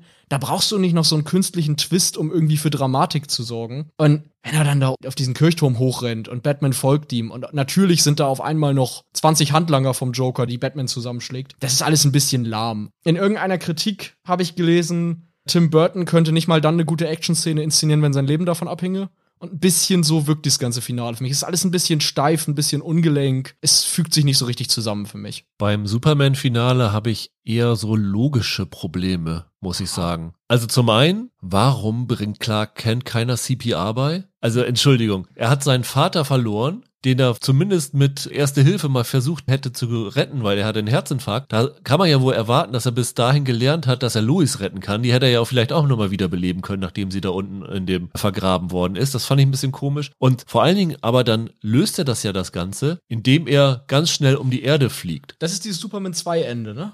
Genau. Und ich glaube, es ist immer noch umstritten, hat er jetzt die Zeit zurückgedreht oder ist er einfach nur zurückgeflogen und die Zeit ist weitergelaufen, wie auch immer? Weil was für mich nicht klar wird, ist, das sieht zwar cool aus, was hat er genau da gemacht? Die Erde dreht sich von links nach rechts und er dreht so rum, dass die sich andersrum dreht. Ja, aber was bedeutet das? Es spult die Zeit zurück. Du siehst doch dann so Szenen von den Dörfern, die geflutet sind, wie das Wasser wieder weggeht. Genau, und wieder im St. Andreas-Kram wieder hochkommt. Ja. Aber dann frage ich mich, was ist denn mit den anderen passiert, die er vorher alle gerettet hat? Weil nachdem er zurückgedreht, ist das Einzige, was passiert, er kommt und rettet Louis. Aber er muss ja vorher das andere, was er zurückgedreht hat, muss er ja auch wieder herstellen. Mir hat sich wirklich nicht erschlossen, wie er das geschafft hat, nachdem er das zurückgedreht hat, das alles wieder hinzukriegen. Gut, das hat mich gar nicht so gestört. Ich finde es eher ziemlich schwach, wie sie da versuchen, diesen Zwei-Papa-Konflikt, dass er zwischen Jor-El und Jonathan Kent steht, irgendwie da noch aufzulösen. Er hört die Erinnerungen an die Szenen vorher, richtig? Also, das ist mir zu kitschig. Das ist natürlich ein kitschiger Film, aber das ist zu doll. Das finde ich vom Drehbuch nicht überzeugend gelöst. Ich finde, beide Filme haben Schwächen, aber beide Filme, muss man jetzt wirklich nochmal sagen, sind sehr, sehr unterhaltsam Ja. und sehr gut. Für mich ist Superman noch eine Stufe drüber, aber ich stimme dir zu, in dieser Special Edition ist das ein bisschen schwierig, weil die Special Edition hat natürlich noch das Problem, und ich weiß nicht, wie viel genau dazugekommen ist, aber der Zeitpunkt, bis wir Superman sehen, ist sehr, sehr lange. Also es dauert ungefähr 50 Minuten bis zum ersten Mal Christopher Reeve auftritt. Und der Film macht einen so großen Quantensprung in dem Moment, wo Reeve seine erste Szene hat. Und da wünsche ich mir, dass ich schneller an diese Szene kommen würde. Um in meinem Fall noch mal zu Batman zu kommen. Ich mag den Superman-Film vielleicht auch minimal mehr als den Batman-Film. Das hat unter anderem was mit der, mit der Frauenfigur zu tun. Ich finde Margot Kidder als Lois Lane sehr unterhaltsam. Die hat eine sehr gute Chemie mit Christopher Reeve. Ich finde die beiden als Paar einfach sehr süß. Und diese Szene, in der sie zusammen am Himmel fliegen, ist vielleicht die schönste Szene des Films. Und Kim Basinger macht das an sich schon gut. Aber ich hab's mal mitgezählt. Sie schreit in diesem Film 33 Mal. In so einer schrillen, hohen Piepsstimme. Immer so, Batman oder nein oder irgendwie so. Ist irgendwie zehnmal am Keuchen extensiv. Das nervt an irgendeinem Punkt. Ich finde sie tatsächlich irgendwann einfach wirklich nervig. Ja, wobei man sagen muss, die Frauenfiguren sind bei beiden Filmen nicht besonders vielschichtig. Das sind beides so typische Damsel in Distress Figuren, die du in den 70ern, 80ern hattest. Die haben eigentlich nichts zu der Geschichte beizutragen, außer gerettet zu werden vom Helden. Das ist ein bisschen schade aus heutiger Sicht. Ja, wobei ich das bei Superman gar nicht so stark empfinde. Also das ist ja halt hauptsächlich dann ein Liebesfilm. Da brauchst du schon eine, eine weibliche Figur dann für. Wie gesagt, ich finde die Chemie der beiden macht's und bei Batman erreicht Kim Basinger einfach irgendwann ein Maß, an dem sie nervt. Und ich wäre im dritten Akt recht dankbar dafür gewesen, wenn Joker ohne sie den Turm da hochgelaufen wäre. Weil spätestens da crasht sie halt nur noch 20 Minuten und das ist irgendwann unfassbar nervig. Ja. Eine lustige Bemerkung aber noch, weil wir es noch gar nicht erwähnt haben. Was ich super lustig finde, ist, dass man in Superman von 78 schon einen Trend sieht, der mittlerweile in Superheldenfilmen absoluter Usus ist. Nämlich innerhalb des Films schon Trailer für den nächsten einzubauen. Heute hast du in Superheldenfilmen immer diese After-Credit-Szenen, wo sie nach dem Abspann auftauchen und äh, dann irgendwie Thor auftaucht und dann weißt du, aha, der nächste Film, da kommt dann Thor mit. Du meinst die Bösewichte in der Phantomzone. Ja. Hier hast du das ganz am Anfang des Films, weil diese Eröffnungsszene mit äh, General Zod und seinen Handlangern, die in die Phantomzone gesperrt werden, ist ja nichts anderes als schon die Vorbereitung für den zweiten Teil, in dem die drei dann aus der Phantomzone befreit werden und wieder auftauchen. Das ist quasi genau so on the nose, wie das heute in diesen After-Credit-Szenen gemacht. Das fand ich sehr bezeichnend, dass sogar das schon in Superman zu finden ist. Diese Vorgeschichte auf Krypton ist ja sowieso so bizarr. Das ist mir jetzt das erste Mal so richtig aufgefallen. Und ich meine, das ist auch eine Szene, die eigentlich nur in der Special Edition ist. Joel ist ja derjenige, der den Untergang von Krypton vorhersieht, ist ja wie so heute so ein Klimaforscher, der nicht von den Regierenden ja. ernst genommen wird. Und die stellen dann ja eine andere Wissenschaftlerin hin, die sagt, nee, nee, das ist gar nicht so schlimm, es wird nicht so schlimm. Das ist ja Maria Schell, ne? Ja. Das war mir vorher überhaupt nicht bewusst, dass die da mitspielt. Und das ist ja wirklich ein 10-Sekunden-Auftritt, wo ich dachte, wie haben die denn Maria Schell jetzt dafür gekriegt? Das ist total irre. Ja, dieser ganze Krypton-Einstieg ist übrigens auch eine Schwäche des Films. Das dauert alles viel zu lang. Wir haben jetzt irgendwie nur Schwächen, ne? Aber es, die Sache ist halt, von der Sekunde an, wo Christopher Reeve auftritt, bis zu dem Showdown, ist der Film einfach fantastisch. Ja. Das ist ein perfekter Superheldenfilm in diesem Zeitraum. Ich sag's auch noch mal zu Batman, weil der mir jetzt auch zu negativ wegkam. Wie gesagt, Kim Basinger ist ein bisschen zu viel am Schreien und die Action-Szenen sind alle nicht so richtig gut, aber das ist nach wie vor die definitive Filmversion von Batman. Das ist ein sehr, sehr düsterer, aber gleichzeitig unterhaltsam geschriebener Thriller mit einem interessanten Figurenduell. Ist ein sehr gelungener Blockbuster, der jetzt völlig zu Recht damals so ein Hit war. Und was Ausstattung angeht, stilbildend gewesen ist. Das ja. ist sensationell, was ja. die da hingezaubert haben. Also da hat sich wirklich dieses von Burton getriezt werden komplett gelohnt. Das ist eine unfassbar tolle Welt. Und wenn du dir mal so anschaust, äh, hinter den Kulissenbildern, wie diese Kulissen aufgebaut ja. worden sind, das ist ein unglaublicher Aufwand, der da betrieben wurde. Das ist Wahnsinn. Und es sieht heute halt noch absolut fantastisch aus. Ja, also ja. Das ist ja der Vorteil. Physische Ausstattung ja. altert nicht. Richtig. CGI-Effekte altern. Ja. Man muss dazu noch sagen, das war so stilprägend, was Burton da gemacht hat, dass danach eigentlich kein Regisseur sich mehr so richtig getraut hat, Gotham crazy aussehen zu lassen. Ne? Also jetzt bei Zack Snyder oder Chris Nolan oder Matt Reeves ist Gotham einfach immer eine verregnete Version von Chicago, weil sie es da dann gedreht haben. Aber dieser Gothic-Albtraum da ist Tim Burton at its best. Das passiert, wenn du so einem schrägen Typen so viel Kohle in die Hand drückst, dann sieht am Ende dein Film so aus. Es ist total operettenhaft. Ja, das haben sie ja dann nachher nochmal bei Alice im Wunderland auch erlebt, dass so, wenn du Burton viel Kohle in die Hand gibst, dass der da unfassbare Bilder zeichnen kann. Ja, ja. dann wird's schräg. Kommen wir zu unserem letzten Duell, Michael. Das Quizduell. Wo du mir eine Frage zu Superman stellst und ich dir eine Frage zu Batman stelle und derjenige den Punkt bekommt, der die Frage entweder beantworten kann oder der die Frage gestellt hat. Dann beginne ich mal mit meiner Frage für Batman, Michael. Wir haben ja vorhin darüber gesprochen, dass es eine unfassbare Marketingkampagne im Vorfeld von Batman gab, wo mhm. sie ja auch absurdeste Sachen hatten. Ich weiß nicht, ob du es gesehen hast. Es gab Batman Frühstücksflocken, ja. die geformt waren wie das Batman-Logo. Es gab aber auch einen Werbespot, wo Butler Alfred, also Michael Goff, drinne war und für ein Produkt geworben hat, das unbedingt Batman mit nach Hause bringen musste, weil es in Wayne Manor ausgegangen ist. Weißt du wofür? Ach ja, das habe ich gelesen. Aber ich glaube, ich weiß nicht mehr, welches Produkt das war. Aber ich habe sehr drüber gelacht. Ah, es war nicht Milch oder sowas, ne? War es Coca-Cola direkt? Ja, den Punkt gebe ich dir. Es war Diet Coke. Es war Cola Diet Light. Coke. Ja, ja, genau. Es war irgendein Getränk, genau. Ja. ja also den Spot werden wir natürlich auch auf filmduelle.de einstellen. Das fand ich sehr schön. Das heißt, du verkürzt auf viereinhalb zu dreieinhalb. Wenn du mir jetzt eine Frage stellst, die ich nicht beantworten kann, gleichst du noch aus, Michael. Ja, wir haben vorhin drüber gesprochen, dass Marlon Brando am Set nicht unbedingt der umgänglichste Mensch war. Weißt du, welche arme Socke da am Set dafür ja. beauftragt ja. war, weißt du, ja. Brando ans, ans ja. Set zurückzuordern, wenn er mal wieder weg war? Ich habe das gelesen, habe das erstmal nicht glauben können. Ich habe dann erstmal gegoogelt, ob's der ist. ob es der ist und wie alt der gewesen ist, ob das überhaupt hinkommen kann. Ja. Es ist Carrie Elves, ja. den man ja dann aus Die Braut des Prinzen und äh, Twister und Robin Hood Helden in Strumpfhosen kannte. Ja. Und der war damals, als sie gedreht haben, 13 oder 14 Jahre alt. Er ist ja in England geboren, das heißt, macht auch Sinn, dass er dort äh, vor Ort war. Und diese arme Teenager-Socke hatte tatsächlich die Aufgabe dafür zu sorgen,